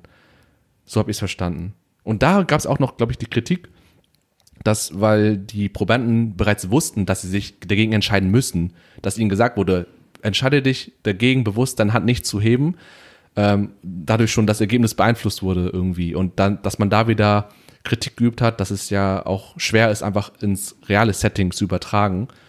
Ja. Ist das bei dir auch so ähnlich im Kopf gewesen oder? Ja, Oder? würde ich sagen, ich, Ja. du hast es gu- gut wiedergegeben. Ja, ich, ich, ich, Ich weiß. Ich finde es auch äh, nicht ganz, also es gibt sehr viele Videos und ähm, äh, Texte zu dem Libet-Experiment. Also wenn ihr Mhm. da selber euch das durchlesen wollt, es ist echt ein Meilenstein gewesen, weil das Ja. hat alles auf den Kopf gestellt irgendwie. Alles, was zum Thema freier Wille, Willensfreiheit. Vor allem, weil das auch gar nicht das Forschungsziel war, also von diesem Experiment, sondern ähm, Mhm. das Ergebnis war schon überraschend. Also dann, also damit haben sie halt nicht gerechnet, weil sie Ja. eigentlich ein ganz anderes Ziel hatten Ja. bei diesem Experiment. Mhm. Also es wurden einige Experimente dann durch, also im Laufe der Zeit wurden dann, also es ist nicht nur ein Einzelfall, also die ganzen Experimente in der Psychologie, Hirnforschung tendieren eher dazu äh, zu sagen, ähm, darzustellen, dass es keinen eigentlichen freien Willen gibt, eine Willensfreiheit. Ähm, darunter auch ein Experiment von äh, Daniel Wegner, auf jeden Fall US-Amerikaner, Psychologe. Und da gibt es dieses I-Spy-Experiment. Ich werde jetzt direkt zum Ergebnis springen, weil das auch ein bisschen komplexer ist, aber ihr könnt euch gerne das Experiment Wie heißt durchlesen. das nochmal? I Spy. Das ist wie ähm, das Kinderspiel. Also zum Beispiel, ich sehe was, was du nicht siehst, sozusagen. Oder ich, oder, naja, es basiert eher auf so, heißen die Wimmelbücher? Ich weiß nicht genau, auf so, so eine Art, äh, in dem Experiment gibt es halt auf jeden Fall einen Bildschirm, da sind ganz viele Objekte drauf. Und ähm, es wird halt ein Objekt genannt und darauf muss dann halt gezeigt werden, sozusagen. Und auf jeden Fall in dem Experiment ging es hauptsächlich darum, dass ähm, den Probanden eine Illusion der Kontrolle, die ähm, erleben und äh, das Gefühl haben, dass ihr Wille e Ereignisse prägt, die tatsächlich von jemand anderem bestimmt werden. Und Handlungen werden immer dann als durch eigene Gedanken versucht, äh, verursacht erlebt, wenn der Gedanke unmittelbar vor der Handlung erlebt wird. Und dieser ist dann ähm, also vereinbar, konsistent mit der Handlung und ähm, es gibt keine andere plausible Ursache äh, für die Handlung. Mhm. Also keine anderen Gründe sozusagen. Und äh, das ist das Ergebnis, dass einfach das alltägliche Gefühl des freien Willens eine Illusion ist. Mhm. Niederschmettern, oder? Ich finde. Nein, ich, Bisschen. Also ja, Ja, schon irgendwie, ähm, ich, ich kannte das Experiment von Libet. ja. Davon hatte ich schon gehört, aber da, ich hatte nicht, aber ich dachte, da- also selber dachte ich halt, das wäre irgendwie was Einmaliges gewesen, aber dass irgendwie viele andere Experimente ähm, dann halt ähnliche Ergebnisse zeigen, das ist schon irgendwie, Ja, das geht schon in eine ziemlich krasse, also eine Ja. Tendenz, ne, die wissenschaftlich jetzt schon mehrmals bestätigt wurde oder Mhm. so interpretiert wurde, die Ergebnisse. ja, Ja, das ist spannend. es ist spannend. Vor allem irgendwie, was ich auch spannend finde, was äh, ähm, Willensfreiheit betrifft, ist halt auch im bio biologischen Sinne, Genetik, ja. was daher vorbestimmt ist, also was bestimmt ist sozusagen. Ja. Ich finde ähm, auch. Durch dass der Mensch sowohl als auch durch Erbanlagen und durch Umwelteinflüsse halt Mhm. äh, bestimmt wird und dass in der Genmedizin halt immer wieder mehr irgendwie nach Erbgut gesucht wird, wodurch man irgendwie zum Beispiel äh, einen Unterschied zwischen Mau äh, Mann und Frau irgendwie Mhm. äh, identifizieren versucht oder zwischen verschiedenen Eth Ethnien, Mhm. was aber auch zum Problem wieder führt durch die ähm, Dings da, äh, Rassendebatte Ja. zum Beispiel. Ja. Weil da entstehen ja auch ganz, ich meine, darauf basiert ja auch halbwegs der Rassismus, Mhm. dass du irgendwie diese ähm, biologischen Erbanlagen hast, die dich irgendwie fauler machen. Ja. Oder, keine oh, Ahnung. Ja, Oder gut in Mathe für Asiaten, keine Ahnung. ja. ja, und strebsam fleißig und keine Du stehst am Ahnung was. fleißig. Das ist eigentlich mit dir als Mensch sozusagen aus deinem freien Willen heraus, dass du irgendwie mehr lernst, fleißig bist und sowas. Mhm. Dass es nichts mit dir zu tun hat, sondern dass du einfach schon diese genetische Veranlagung hast, Ja. Dinge zu tun oder tun zu können. Das muss man auch ich, ziemlich kritisch sehen, auf jeden Fall. Äh, Aber ja, das. Es ist auch, aber es Ja. ist halt, ja, wie zum Beispiel, wenn du äh, viele, also es gibt auch viele Positionen dort, dass ähm, Genetik nichts damit zu tun hat. Oder dass es, ja genau, dass es nur mit äh, durch äh, Umwelteinflüsse irgendwie ähm, bestimmt wird, wie du wirst. Aber in der Biologie tendenziell sind, äh, gibt es viele Ergebnisse, Mhm. dass dir genetisch so viel mitgegeben wird. Ja. Ich meine, wenn du überlegst, wenn, wenn jemand Zwillinge, also wenn äh, es gibt ja Zwillinge, also Zwillinge, die gleich erzogen werden, werden oft auch sehr unterschiedlich, also vom Charakter her. Mhm. Oder wie, wie sie ihre, wie sie ihr Leben gestalten, in welche Richtung sie gehen. Ja, das zeigt dann eigentlich umso mehr, dass ja dieser, ähm, der, das Argument des Determinismus dann mehr greift. Also, dass durch die Erbanlagen, durch die Genetik, wie du auf die Welt kommst, Ja. die so ein Setting, also ein, ein, ein Set, Preset an bestimmten Eigenschaften oder was auch immer, oder äh, ja. Charaktereigenschaften. Ich meine, Ja. so zum Beispiel, ähm, es gibt auch Studien, die sagen, Intelligenz zum Beispiel wird ähm, halt genetisch teilweise weitergegeben. Mhm. Oder halt ähm, Sachen wie Paranoia, also Mhm. die halt auch dein Leben bestimmen. Ja, da würde ich gerne aufgreifen, weil ähm, ich habe dann mich auch was für mich Interessantes gefunden in Bezug, also wenn man jetzt über Willensfreiheit nachdenkt und zum Beispiel Pädophilie. Weil da war nämlich was ganz Interessantes in den äh, 2000er Jahren, Anfang 2000er Jahren in den USA.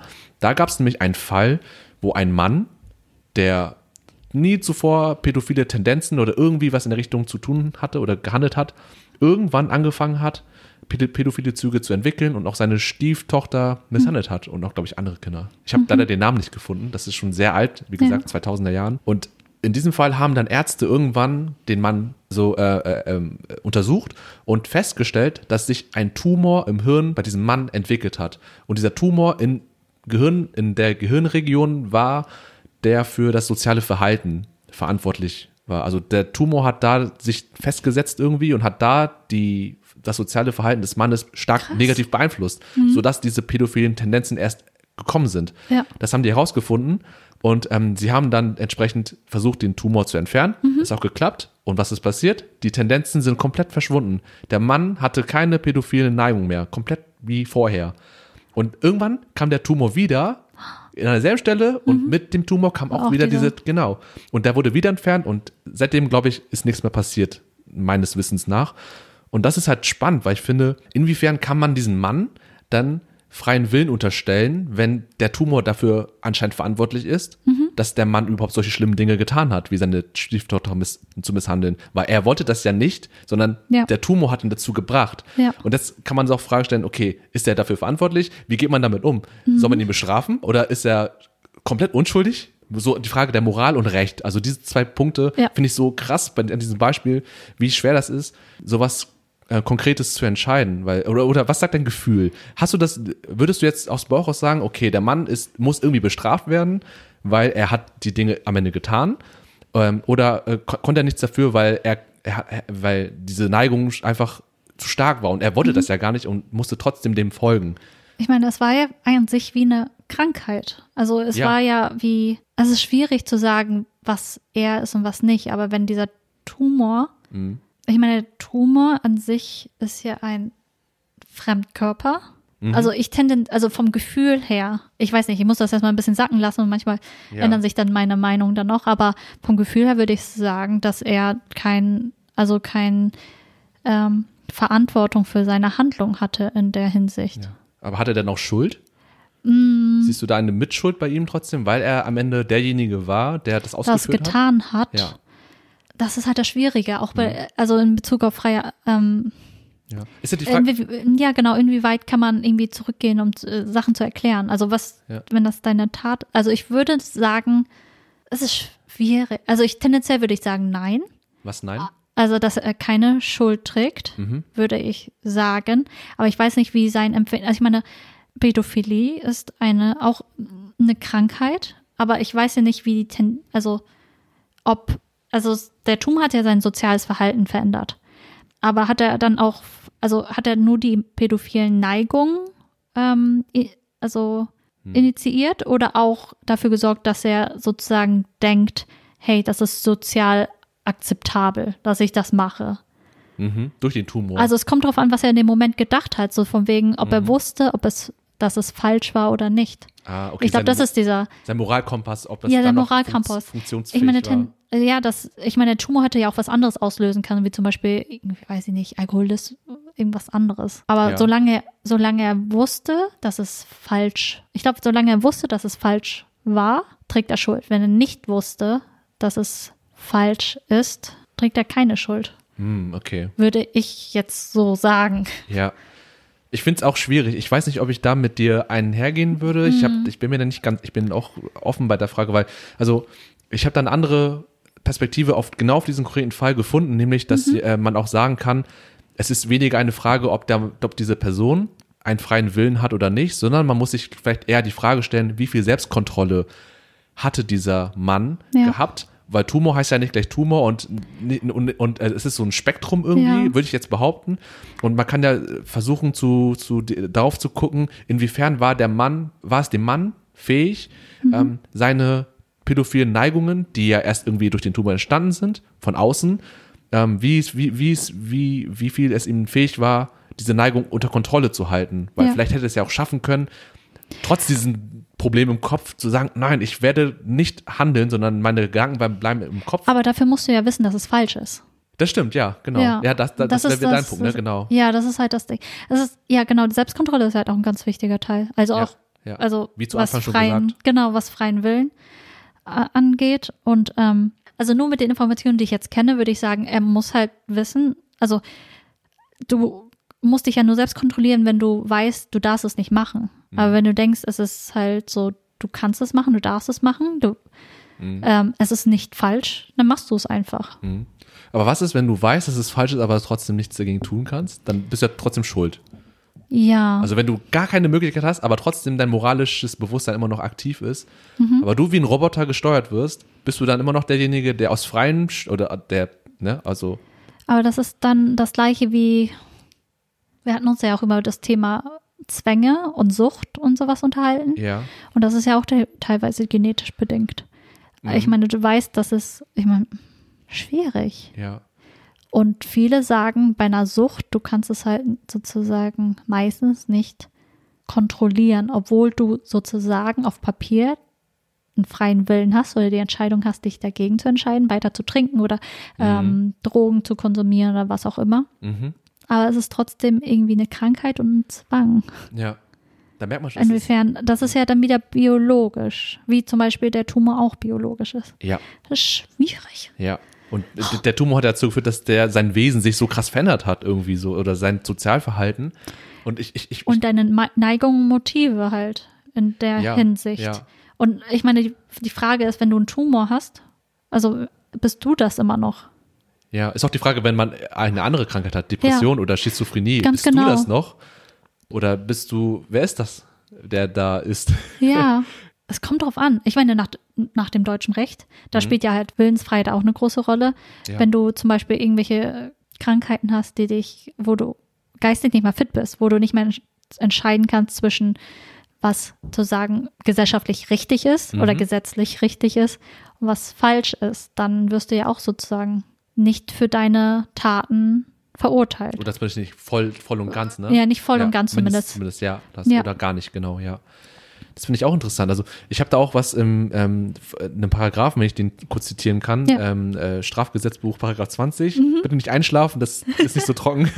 ähm, da steht nämlich drinne: Ohne Schuld handelt, wer bei Begehung der Tat wegen einer krankhaften seelischen Störung, wegen einer tiefgreifenden Bewusstseinsstörung oder wegen einer Intelligenzminderung oder einer schweren anderen seelischen Störung unfähig ist, das Unrecht der Tat einzusehen oder nach dieser Einsicht zu handeln. Also wieder diese Frage, wenn man einfach nicht in der Lage ist, wie du meintest schon, Einzuschätzen, ob ja, das. ob das was richtig und was falsch ist, Mhm. Moral, was das nicht richtig einfach, ja, das nicht Ja. beurteilen kann und dann trotzdem die Dinge tut, aber dann Mhm. man sagt, okay, weil die Person es nicht wusste, nicht anders besser konnte, warum auch immer, aus diesen genannten Gründen, ähm, ist diese Person von der Schuld komplett befreit. Das heißt, alles andere ist, weil man ja sagt, der freie Wille ist ja im Recht und auch in, in der Verfassung Es ist ein Mhm. also. Grundpfeiler. Das heißt, Ja. es, es gibt den, äh, da wird ja angenommen, dass es einen freien Willen gibt. Ja, wird, So, also der, die Menschenwürde Ja, beruht darauf. ja. Auf der ähm, Entscheidungsfreiheit des Menschen, Ja. des erwachsenen Menschen. Mhm. Und das wäre jetzt diesem äh, Strafgesetzbuch, Mhm. Beispiel, dann so, wenn du halt nicht diese ganzen seelischen, psychischen Krankheiten hast, heißt das, Mhm. dass du ein äh, vollfähiger, erwachsener Mensch bist, der dann auch auf jeden Fall einen freien Willen hat Ja. und nach diesem freien Willen handelt und auch nach diesem bestraft werden kannst. Ja. Genau, deswegen, weil wir vorhin gesprochen haben, freie Wille, Illusion und auf einmal sagt dann das Gesetz, das, das Gesetz oder die Verfassung, freie Wille ist essentiell und da fragt man sich, okay, was würde passieren, wenn, weil man, die Forschung zeigt, zeigt ja, freie Wille ist nicht so eindeutig und nicht äh, konkret belegbar. Ja. Was passieren würde, wenn das auch übertragen wird auf die Gesetze Genau. und dieses gesell- gesellschaftliche Leben, das ja das annimmt, dass es sowas gibt Ja, irgendwie. wenn man, wenn, wenn man zum Beispiel, oh, das ist schwierig, wenn man zum Beispiel ähm, die unbedingte Willensfreiheit Mhm. damit reinzieht, wo, wo ja jede Entscheidung einfach so äh, passiert, unmotiviert, ohne irgendwelche Absichten, dies und das, könntest du ja theoretisch den Menschen gar nicht bestrafen, weil die Sachen gar nicht aus ihm, also gar nicht ähm, aus ihm herauskommen, also Mhm. gar keinen Bezug zu der Person, zur handelnden Person selbst hat. Ja. Genau. Mhm. Deswegen kann man zum Beispiel das Modell nicht auf unser, unser Strafrecht übertragen. Mhm. Ebenso auch Determinismus, oder? Weil bei Determinismus wird ja auch gesprochen, genau, wenn alles vorbestimmt ist Mhm. und du keinen freien Willen hast, aber du trotzdem das Gefühl des freien Willens hast, aber das ist ja nur eine Illusion ist, Mhm. dann bist du rechtlich gesehen doch eigentlich nicht für deine Handlungen nicht verantwortlich, weil du nicht anders hättest entscheiden können. Und alles, Mhm. Ja. was du tust, wenn du Menschen tötest, wenn du irgendwas Schlimmes tust, hast du das nicht frei, du hast es zwar gemacht, aber die Entscheidung war schon vordeterminiert, Mhm. du hättest nicht anders entscheiden können. Da fragt man sich auch, okay, kann Aber man den Menschen bestrafen oder nicht? Mm, Ja, genau. Und genau darauf bezogen dann nochmal, Ja. dass aber trotzdem immer, es kommt darauf an, wo du die Grenze ziehst, wo, wo ähm, inwieweit es vorherbestimmt ist, deterministisch ist, weil manche, äh, bei manchen Strafen oder bei manchen Verurteilungen wird ja schon gesehen, äh, zum Beispiel vor, bei, bei Kindern, die irgendwie eine Straftat, äh, Straftat getan haben, Mhm. aus welchen Familienverhältnissen kommen sie, um eine Art Verständnis dazu zu entwickeln, was passiert ist oder so. Und diese Familienverhältnisse, jetzt in dem Beispiel die Familienverhältnisse, sind ja eine Art Umwelteinfluss, die deine Taten vorher bestimmt haben oder beziehungsweise irgendwie geleitet haben, beeinflusst haben. Und das wird ja dann schon halbwegs äh, berücksichtigt. Aber nicht komplett. Also nicht, dass man sagt, hey, er, er kann nichts für, dafür, dass er so gehandelt hat, weil, weil Kausalkette. Ja.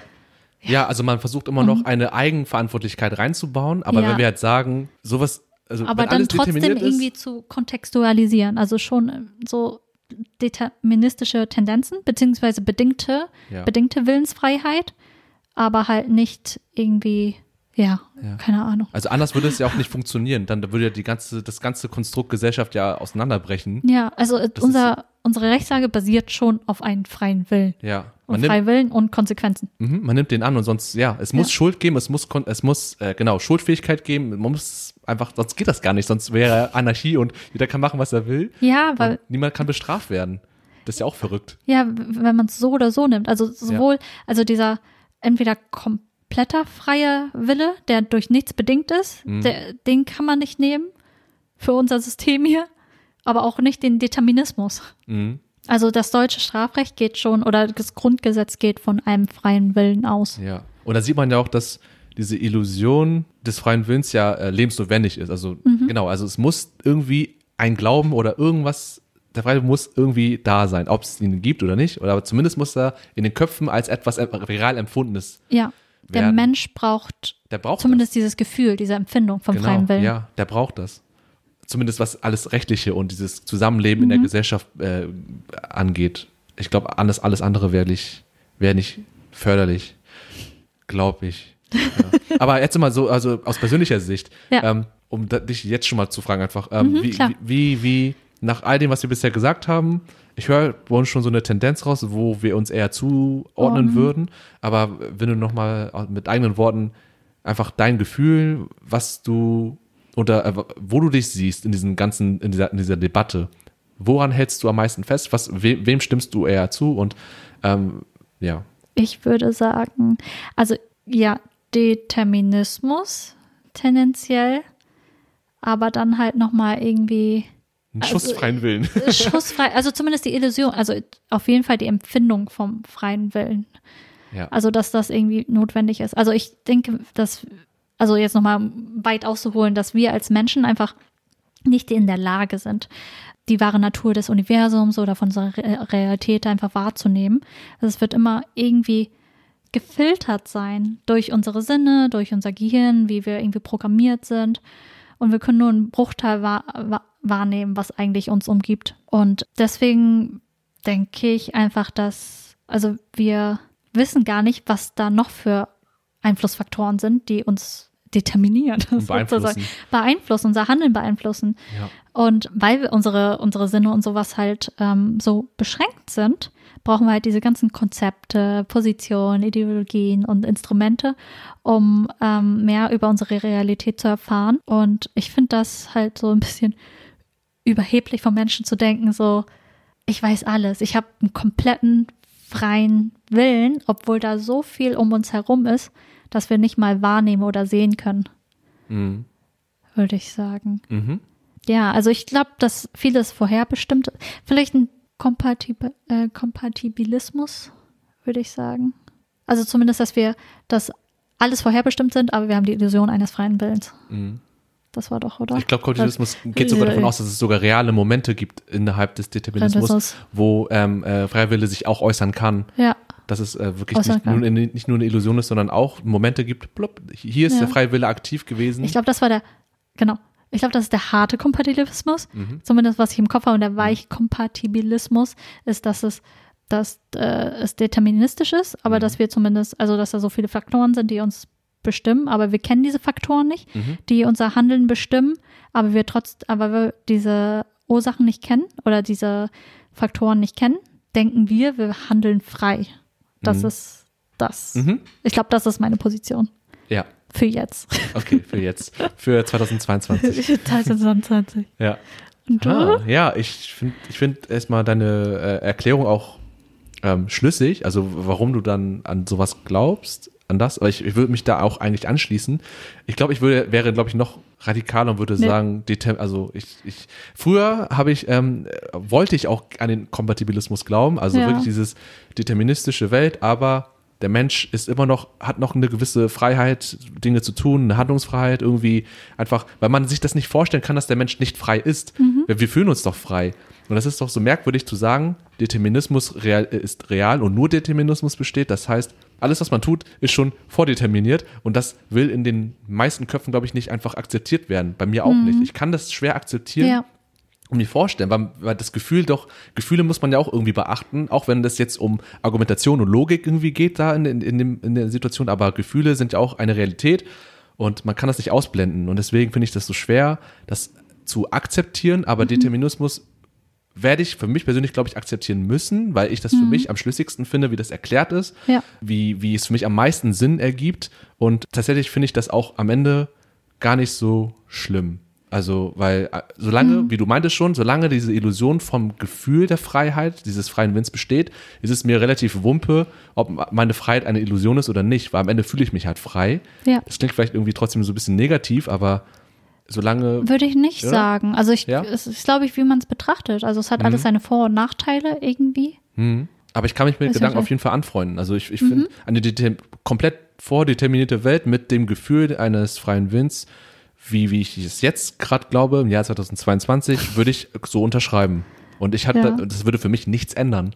Ich würde, genauso, ich würde genauso weiterleben wie nach dem Gespräch, wie vor dem Gespräch eigentlich. Also andere Gedankengänge, aber mein Leben essentiell würde sich jetzt nicht radikal ändern oder so. Ja, solange du das Gefühl hast, genau, immer das ja. Gefühl hast.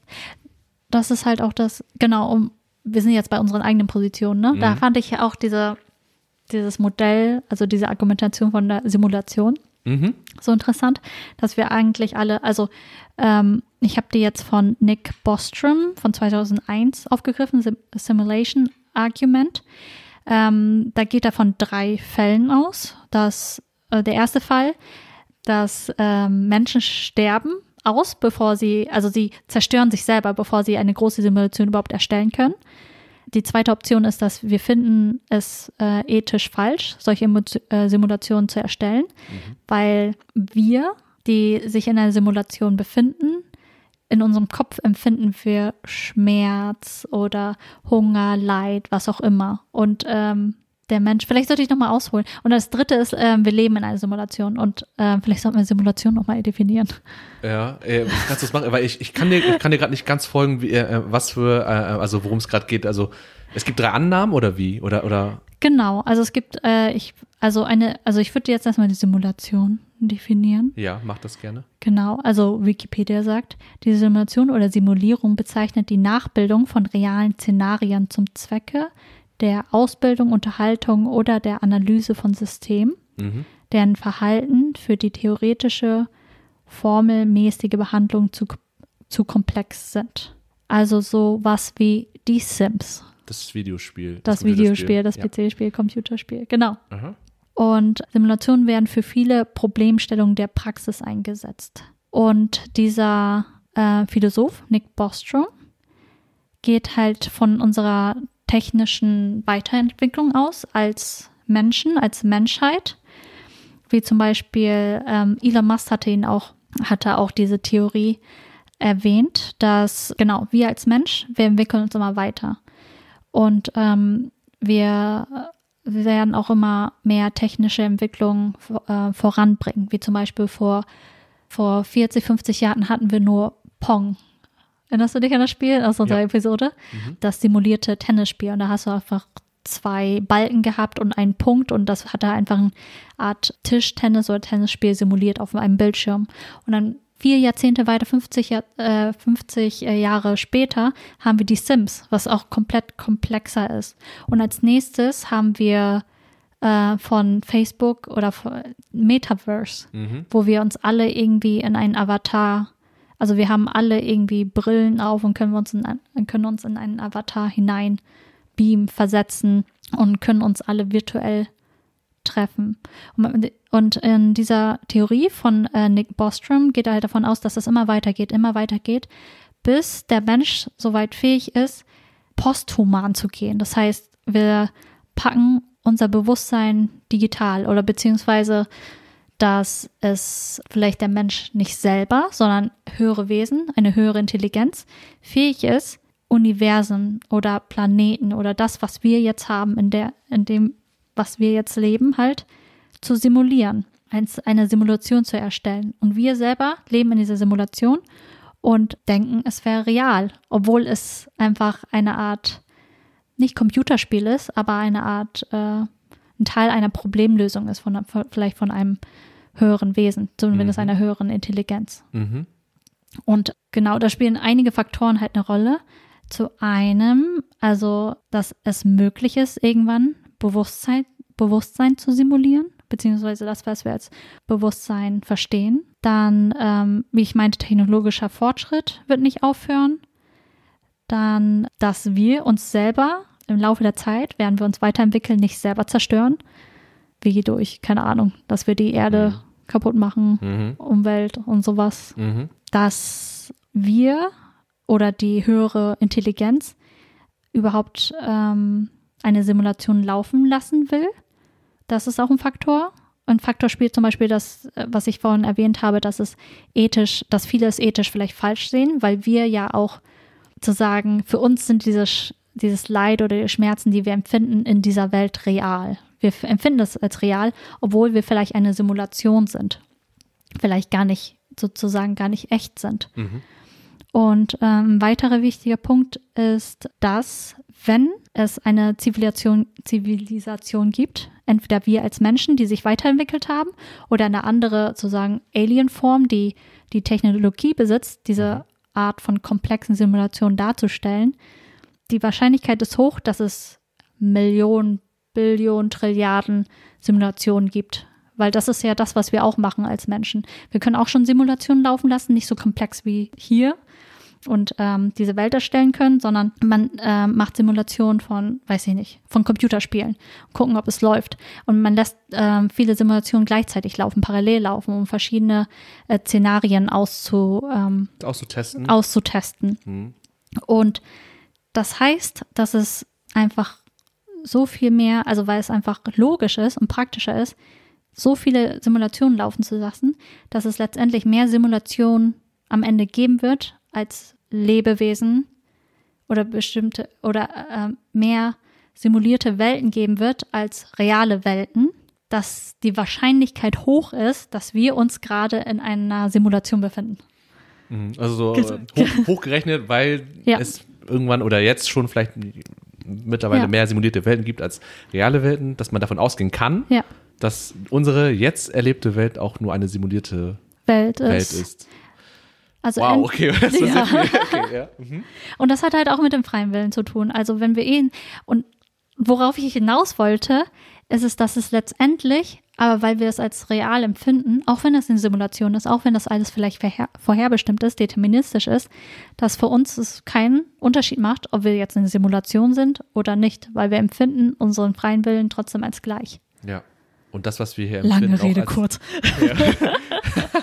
so eine lange Brücke, aber, aber äh, ähm, das habe ich noch nie gehört. Also äh, die Argumentation, wie man darauf kommen könnte, zu meinen, das, was wir jetzt erleben, ist auch eine Simulation. Mhm. Wenn man davon ausgeht, dass sich das so weiterentwickelt, der, der Fortschritt, die Menschheit Ja. da auch noch weiter dran rumwerkeln äh, wird und das unweigerlich so ist irgendwie oder dass man davon ausgehen kann. Ja. Ähm, aber ich finde auch, wie du, äh, das Ergebnis ist trotzdem nicht wirklich äh, lebensverändernd. Also Das ist das Ding. Ja, also wenn man so überlegt, oh mein Gott, wir Simulation, dies und das, aber letztendlich, schlussendlich, macht das keinen Unterschied. Ja, also, weil, was kann, man kann vielleicht probieren, wenn man wirklich daran glaubt, so, okay, wie schaffe ich das, da auszubrechen? Das, Mhm. oder, oder, äh, wenn das überhaupt geht. Und da kann man, da kann ich mir vielleicht vorstellen, Leute, die dann wirklich danach drängen, okay, ich will, ich glaube daran, aber ich will hier raus. Ähm, so à la Matrix oder sowas. Ähm, Mhm. Ja. Äh, das kann ich mir vorstellen, dass es einige Menschen vielleicht den Antrieb finden, so, äh, haben dann, okay, wie schaffe ich es rauszukommen? Vielleicht durch Suizid, Mhm. vielleicht durch was weiß ich was. Ähm, aber ansonsten bei uns oder bei dem Großteil der Menschen denke ich auch, diese Frage macht zwar Spaß so und, und man grübelt da gerne mit rum, aber ich glaube, am Ende würde jeder sein Leben einfach wahrscheinlich weiterleben Mhm. und das wird nichts ändern. Auch wenn man jetzt wüsste, okay, Simulation und dann ist es halt so, aber meine Realität habe ich jetzt schon erlebt und das ist immer noch für mich real und ich werde so weiterleben, bis ich sterbe wahrscheinlich. Who knows?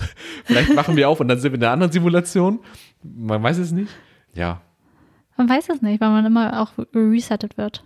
Aber Bitte jetzt noch, nicht. Okay. Aber ich musste gerade unsere DPDR-Folge denken, Depersonalisation, Derealisation, Mhm. wo es sich manchmal auch anfühlt, als wäre man irgendwie vorherbestimmt. Also wenn man sich in dieser, wenn man äh, eine Depersonalisationserfahrung hat, Ja. dass man halt in seinem so ein bisschen außerkörperliche Erfahrung hat. So Mhm. ein bisschen, also man weiß, man, ich bin ich, aber alles, was ich mache, fühlt sich nicht wie meine Handlung an, Ja. sondern so wie ein Automa Automatismus. So roboterartig. ne? Roboterartig und nicht durch meinen eigenen Willen bestimmt. Ja, das greift ganz gut. Ja, daran muss ich gerade denken. Ja. Und das könnte so eine Art, vielleicht ist es auch eine Art Glitch. Vielleicht sind wir in der, vielleicht sind das ja äh, Bugs in der Simulation. Du denkst, äh, Ja.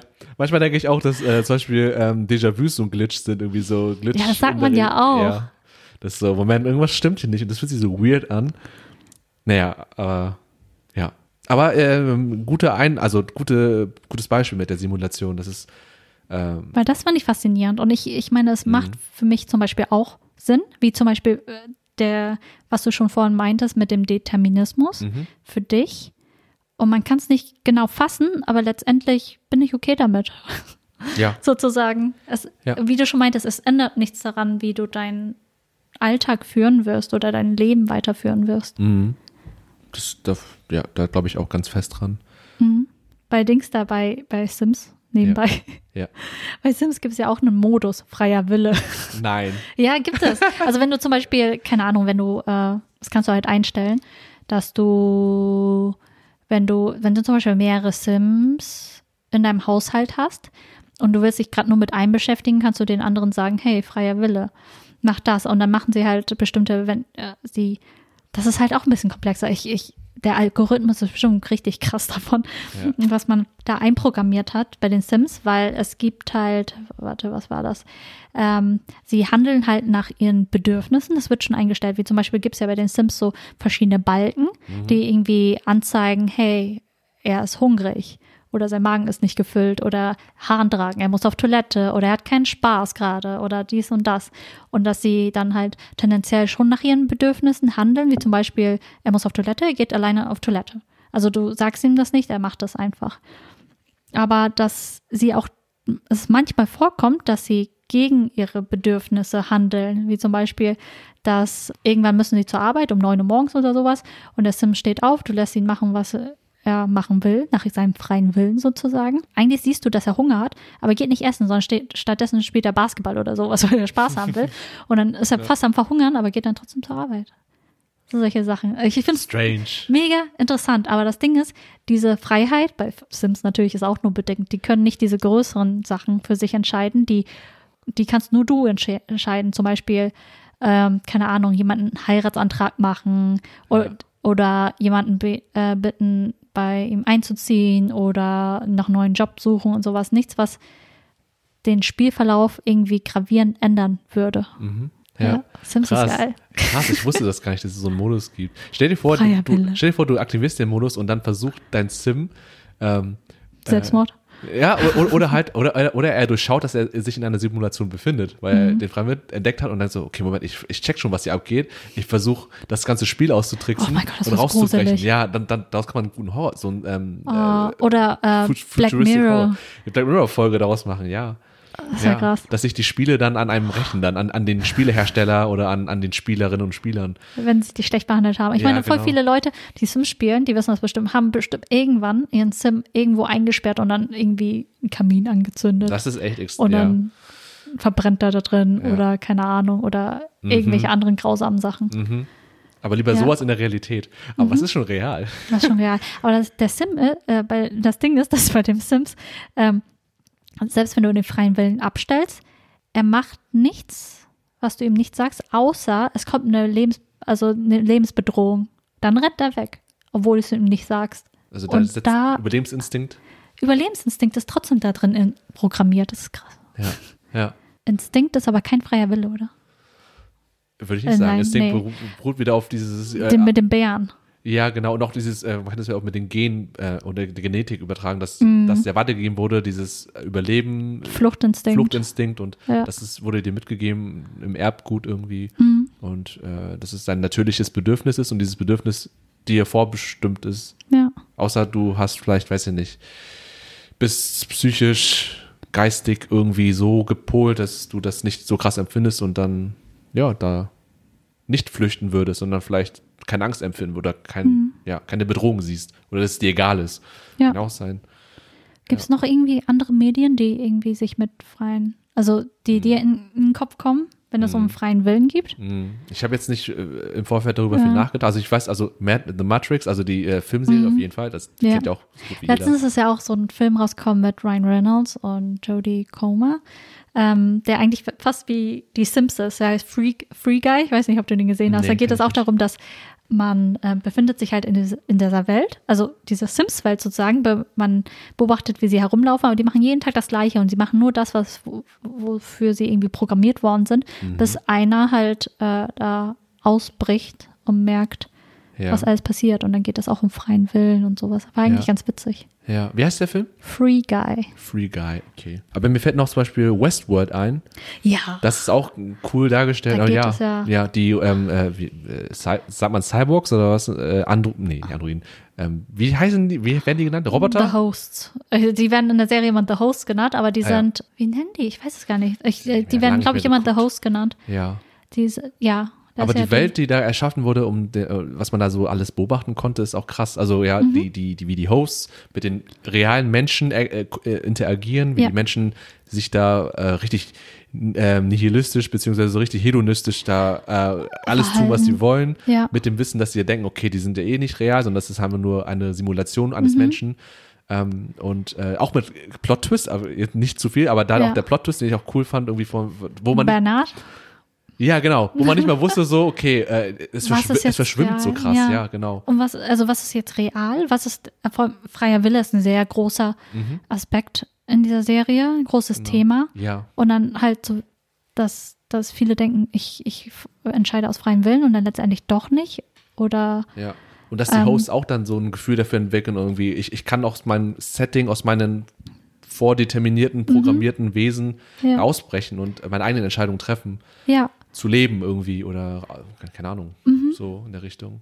ja, das ist halt auch AI, ist da ja Artificial Intelligence. Ja, also künstliche Intelligenz. Ja. Genau, auch so ein Thema, was ich halt mit Bewusstsein, also Mhm. was macht, wo sind die Grenzen? Wann, wann ist es ein Lebewesen? Wann hat, wann hat es ein Bewusstsein? Mhm. Da kommen wir jetzt zur Frage, was ist Bewusstsein? Ja, was ist Bewusstsein? Aber das ist ja, Bewusstsein, das geht ja einher mit dem freien Willen, oder? Ja. Ist es so? Ich weiß es nicht. Mit dem, es ist ja, es wird ja genannt als eine bewusste Entscheidung, eine bewusst gewählte Entscheidung von der Ja. handelnden Person. Ja. Ob die, aber ist sie dann real bewusst oder nur em, als bewusst empfunden? Aber die, dieses Bewusstsein ist determiniert. äh, ja. Ich habe mich damit so wenig auseinandergesetzt, mit, auch mit dem Bewusstseinsbegriff, leider. Ich finde, man kann es so oder so betrachten. Also man kann es so auslegen, halt genau wie du meintest, es ist ein Teil des, oder das ist Ausdruck des freien Willens, Bewusstsein oder Bewusstsein als etwas, was aber auch schon vorbestimmt ist, aber was als frei empfunden wird. Ich musste da auch noch einen anderen Film denken, der ist ein bisschen älter, also ähm, beziehungsweise ein Buch, das ist einer meiner Lieblingsbücher, Die Frau des Zeitreisenden. Und äh, da geht es darum, dass Henry, eine Person, also ein Mann, immer wieder nicht bewusst Zeitsprünge macht, sondern halt das nicht kontrollieren kann. Und er kehrt immer wieder zurück, seine ganzen Zeitreisen haben halt einen Schwerpunkt, einen Fokus. Er kehrt immer wieder um, äh, ungewollt zurück zu einem Mädchen beziehungsweise einer Frau. Und die lernt er halt im Laufe ihres ganzen Lebens als Mädchen kennen oder später in der Zukunft. Aber er weiß von vornherein, also er weiß nicht von vornherein, sondern weil er halt in die Vergangenheit reist und in die Zukunft weiß er, dass sie sozusagen seine, dass sie füreinander bestimmt sind sozusagen. Und sie, also in einer Szene ist es auch so, oder in einem Kapitel geht es auch darum, um ihren freien Willen, dass sie in der Hinsicht nie wirklich entscheiden konnte, weil er immer zu ihr gekommen ist und einfach sozusagen gesagt hat, hey, so wird es sein, so werde ich zurückkehren und sie dazu gebracht hat, dass sie sich in ihn verliebt. Aber letztendlich hatte sie eine Wahl Mhm. sozusagen oder war das alles vorherbestimmt oder ha- hatte sie da einen freien Willen? Wie heißt der Ich Film? weiß nicht, die Frau des Zeitreisenden. Ich kann es nicht so Okay. gut erklären gerade, aber guckt Ja. euch den an. Aber es ist, das hat mich schon immer irgendwie beschäftigt, weil es halt so wirklich eine, eine große Rolle spielt in diesem Buch. Ja. So von wegen, ist das, kann man es, also hatte sie jemals eine Wahl, sich in ihn zu verlieben? Oder kann man es dann Liebe nennen, wenn das vorher irgendwie alles so Mhm. eingeleitet worden ist? Ja, das ist auch eine interessante Frage. Freie Wille und Liebe oder Emotionen. Emotionen. Ja, Wie deine kann- Gefühle. Ja, genau, die Gefühle. Man kann, ich meine, man sagt ja immer, man kann sich nicht aussuchen, wen man liebt. Ja, Also stimmt. sozusagen. das Oder habe ich schon oft gehört. man Ja. sich verliebt. ja, das ist wie das, ge- man kann sich nicht aussuchen, was man will. Also das Wollen, Wollen geht nicht. Das war. Ja, du kannst nur tun, was du willst, aber nicht wollen, was du willst. Also du kannst lieben, was du willst, aber nicht. Nee, das ist wieder. nee. Naja, aber ja, das ist auch ein interessanter Punkt. Ja, auf, es ist einfach freier Wille, ist eine Frage, die wir uns, glaube ich, immer stellen werden. Mhm. So Ja. ziemlich. Ja. Und äh, auf die es halt keine richtige Antwort gibt. Mhm. sondern jeder muss für sich selber. Also man, es gehört einfach zu, also letztendlich, wie bei der Simulation, bei der Theorie von der Simulation selber, macht es keinen Unterschied, was nun richtig ist oder was falsch ist von diesen Theorien, weil es ändert nichts daran, wie wir irgendwie empfinden, Ja. glaube ich, unsere Willensfreiheit sozusagen hier. Mhm. Aber der Mensch braucht das. So Fragen, über die er philosophieren kann Mhm. oder die über nachdenken kann, Gedanken, Spiele. Ja. Ich finde auch, also zum einen die Gedankenspiele würde ich dir beipflichten, das ist wichtig, glaube ich, ähm, sich einfach, ja, über die essentiellen Themen wie halt Freiheit, freie Wille, Moral, um sich halt auch immer neu zu positionieren und auch daran zu wachsen. Aber wie gesagt, glaube ich, die Endkonklusion ist egal, wie was wirklich Realität, also was jetzt am Ende stimmt. Das, was wir jetzt hier erleben, ist unsere Realität. Das, Ja. was wir empfinden, ist, fühlt sich echt an und fühlt sich nach freiem Willen an.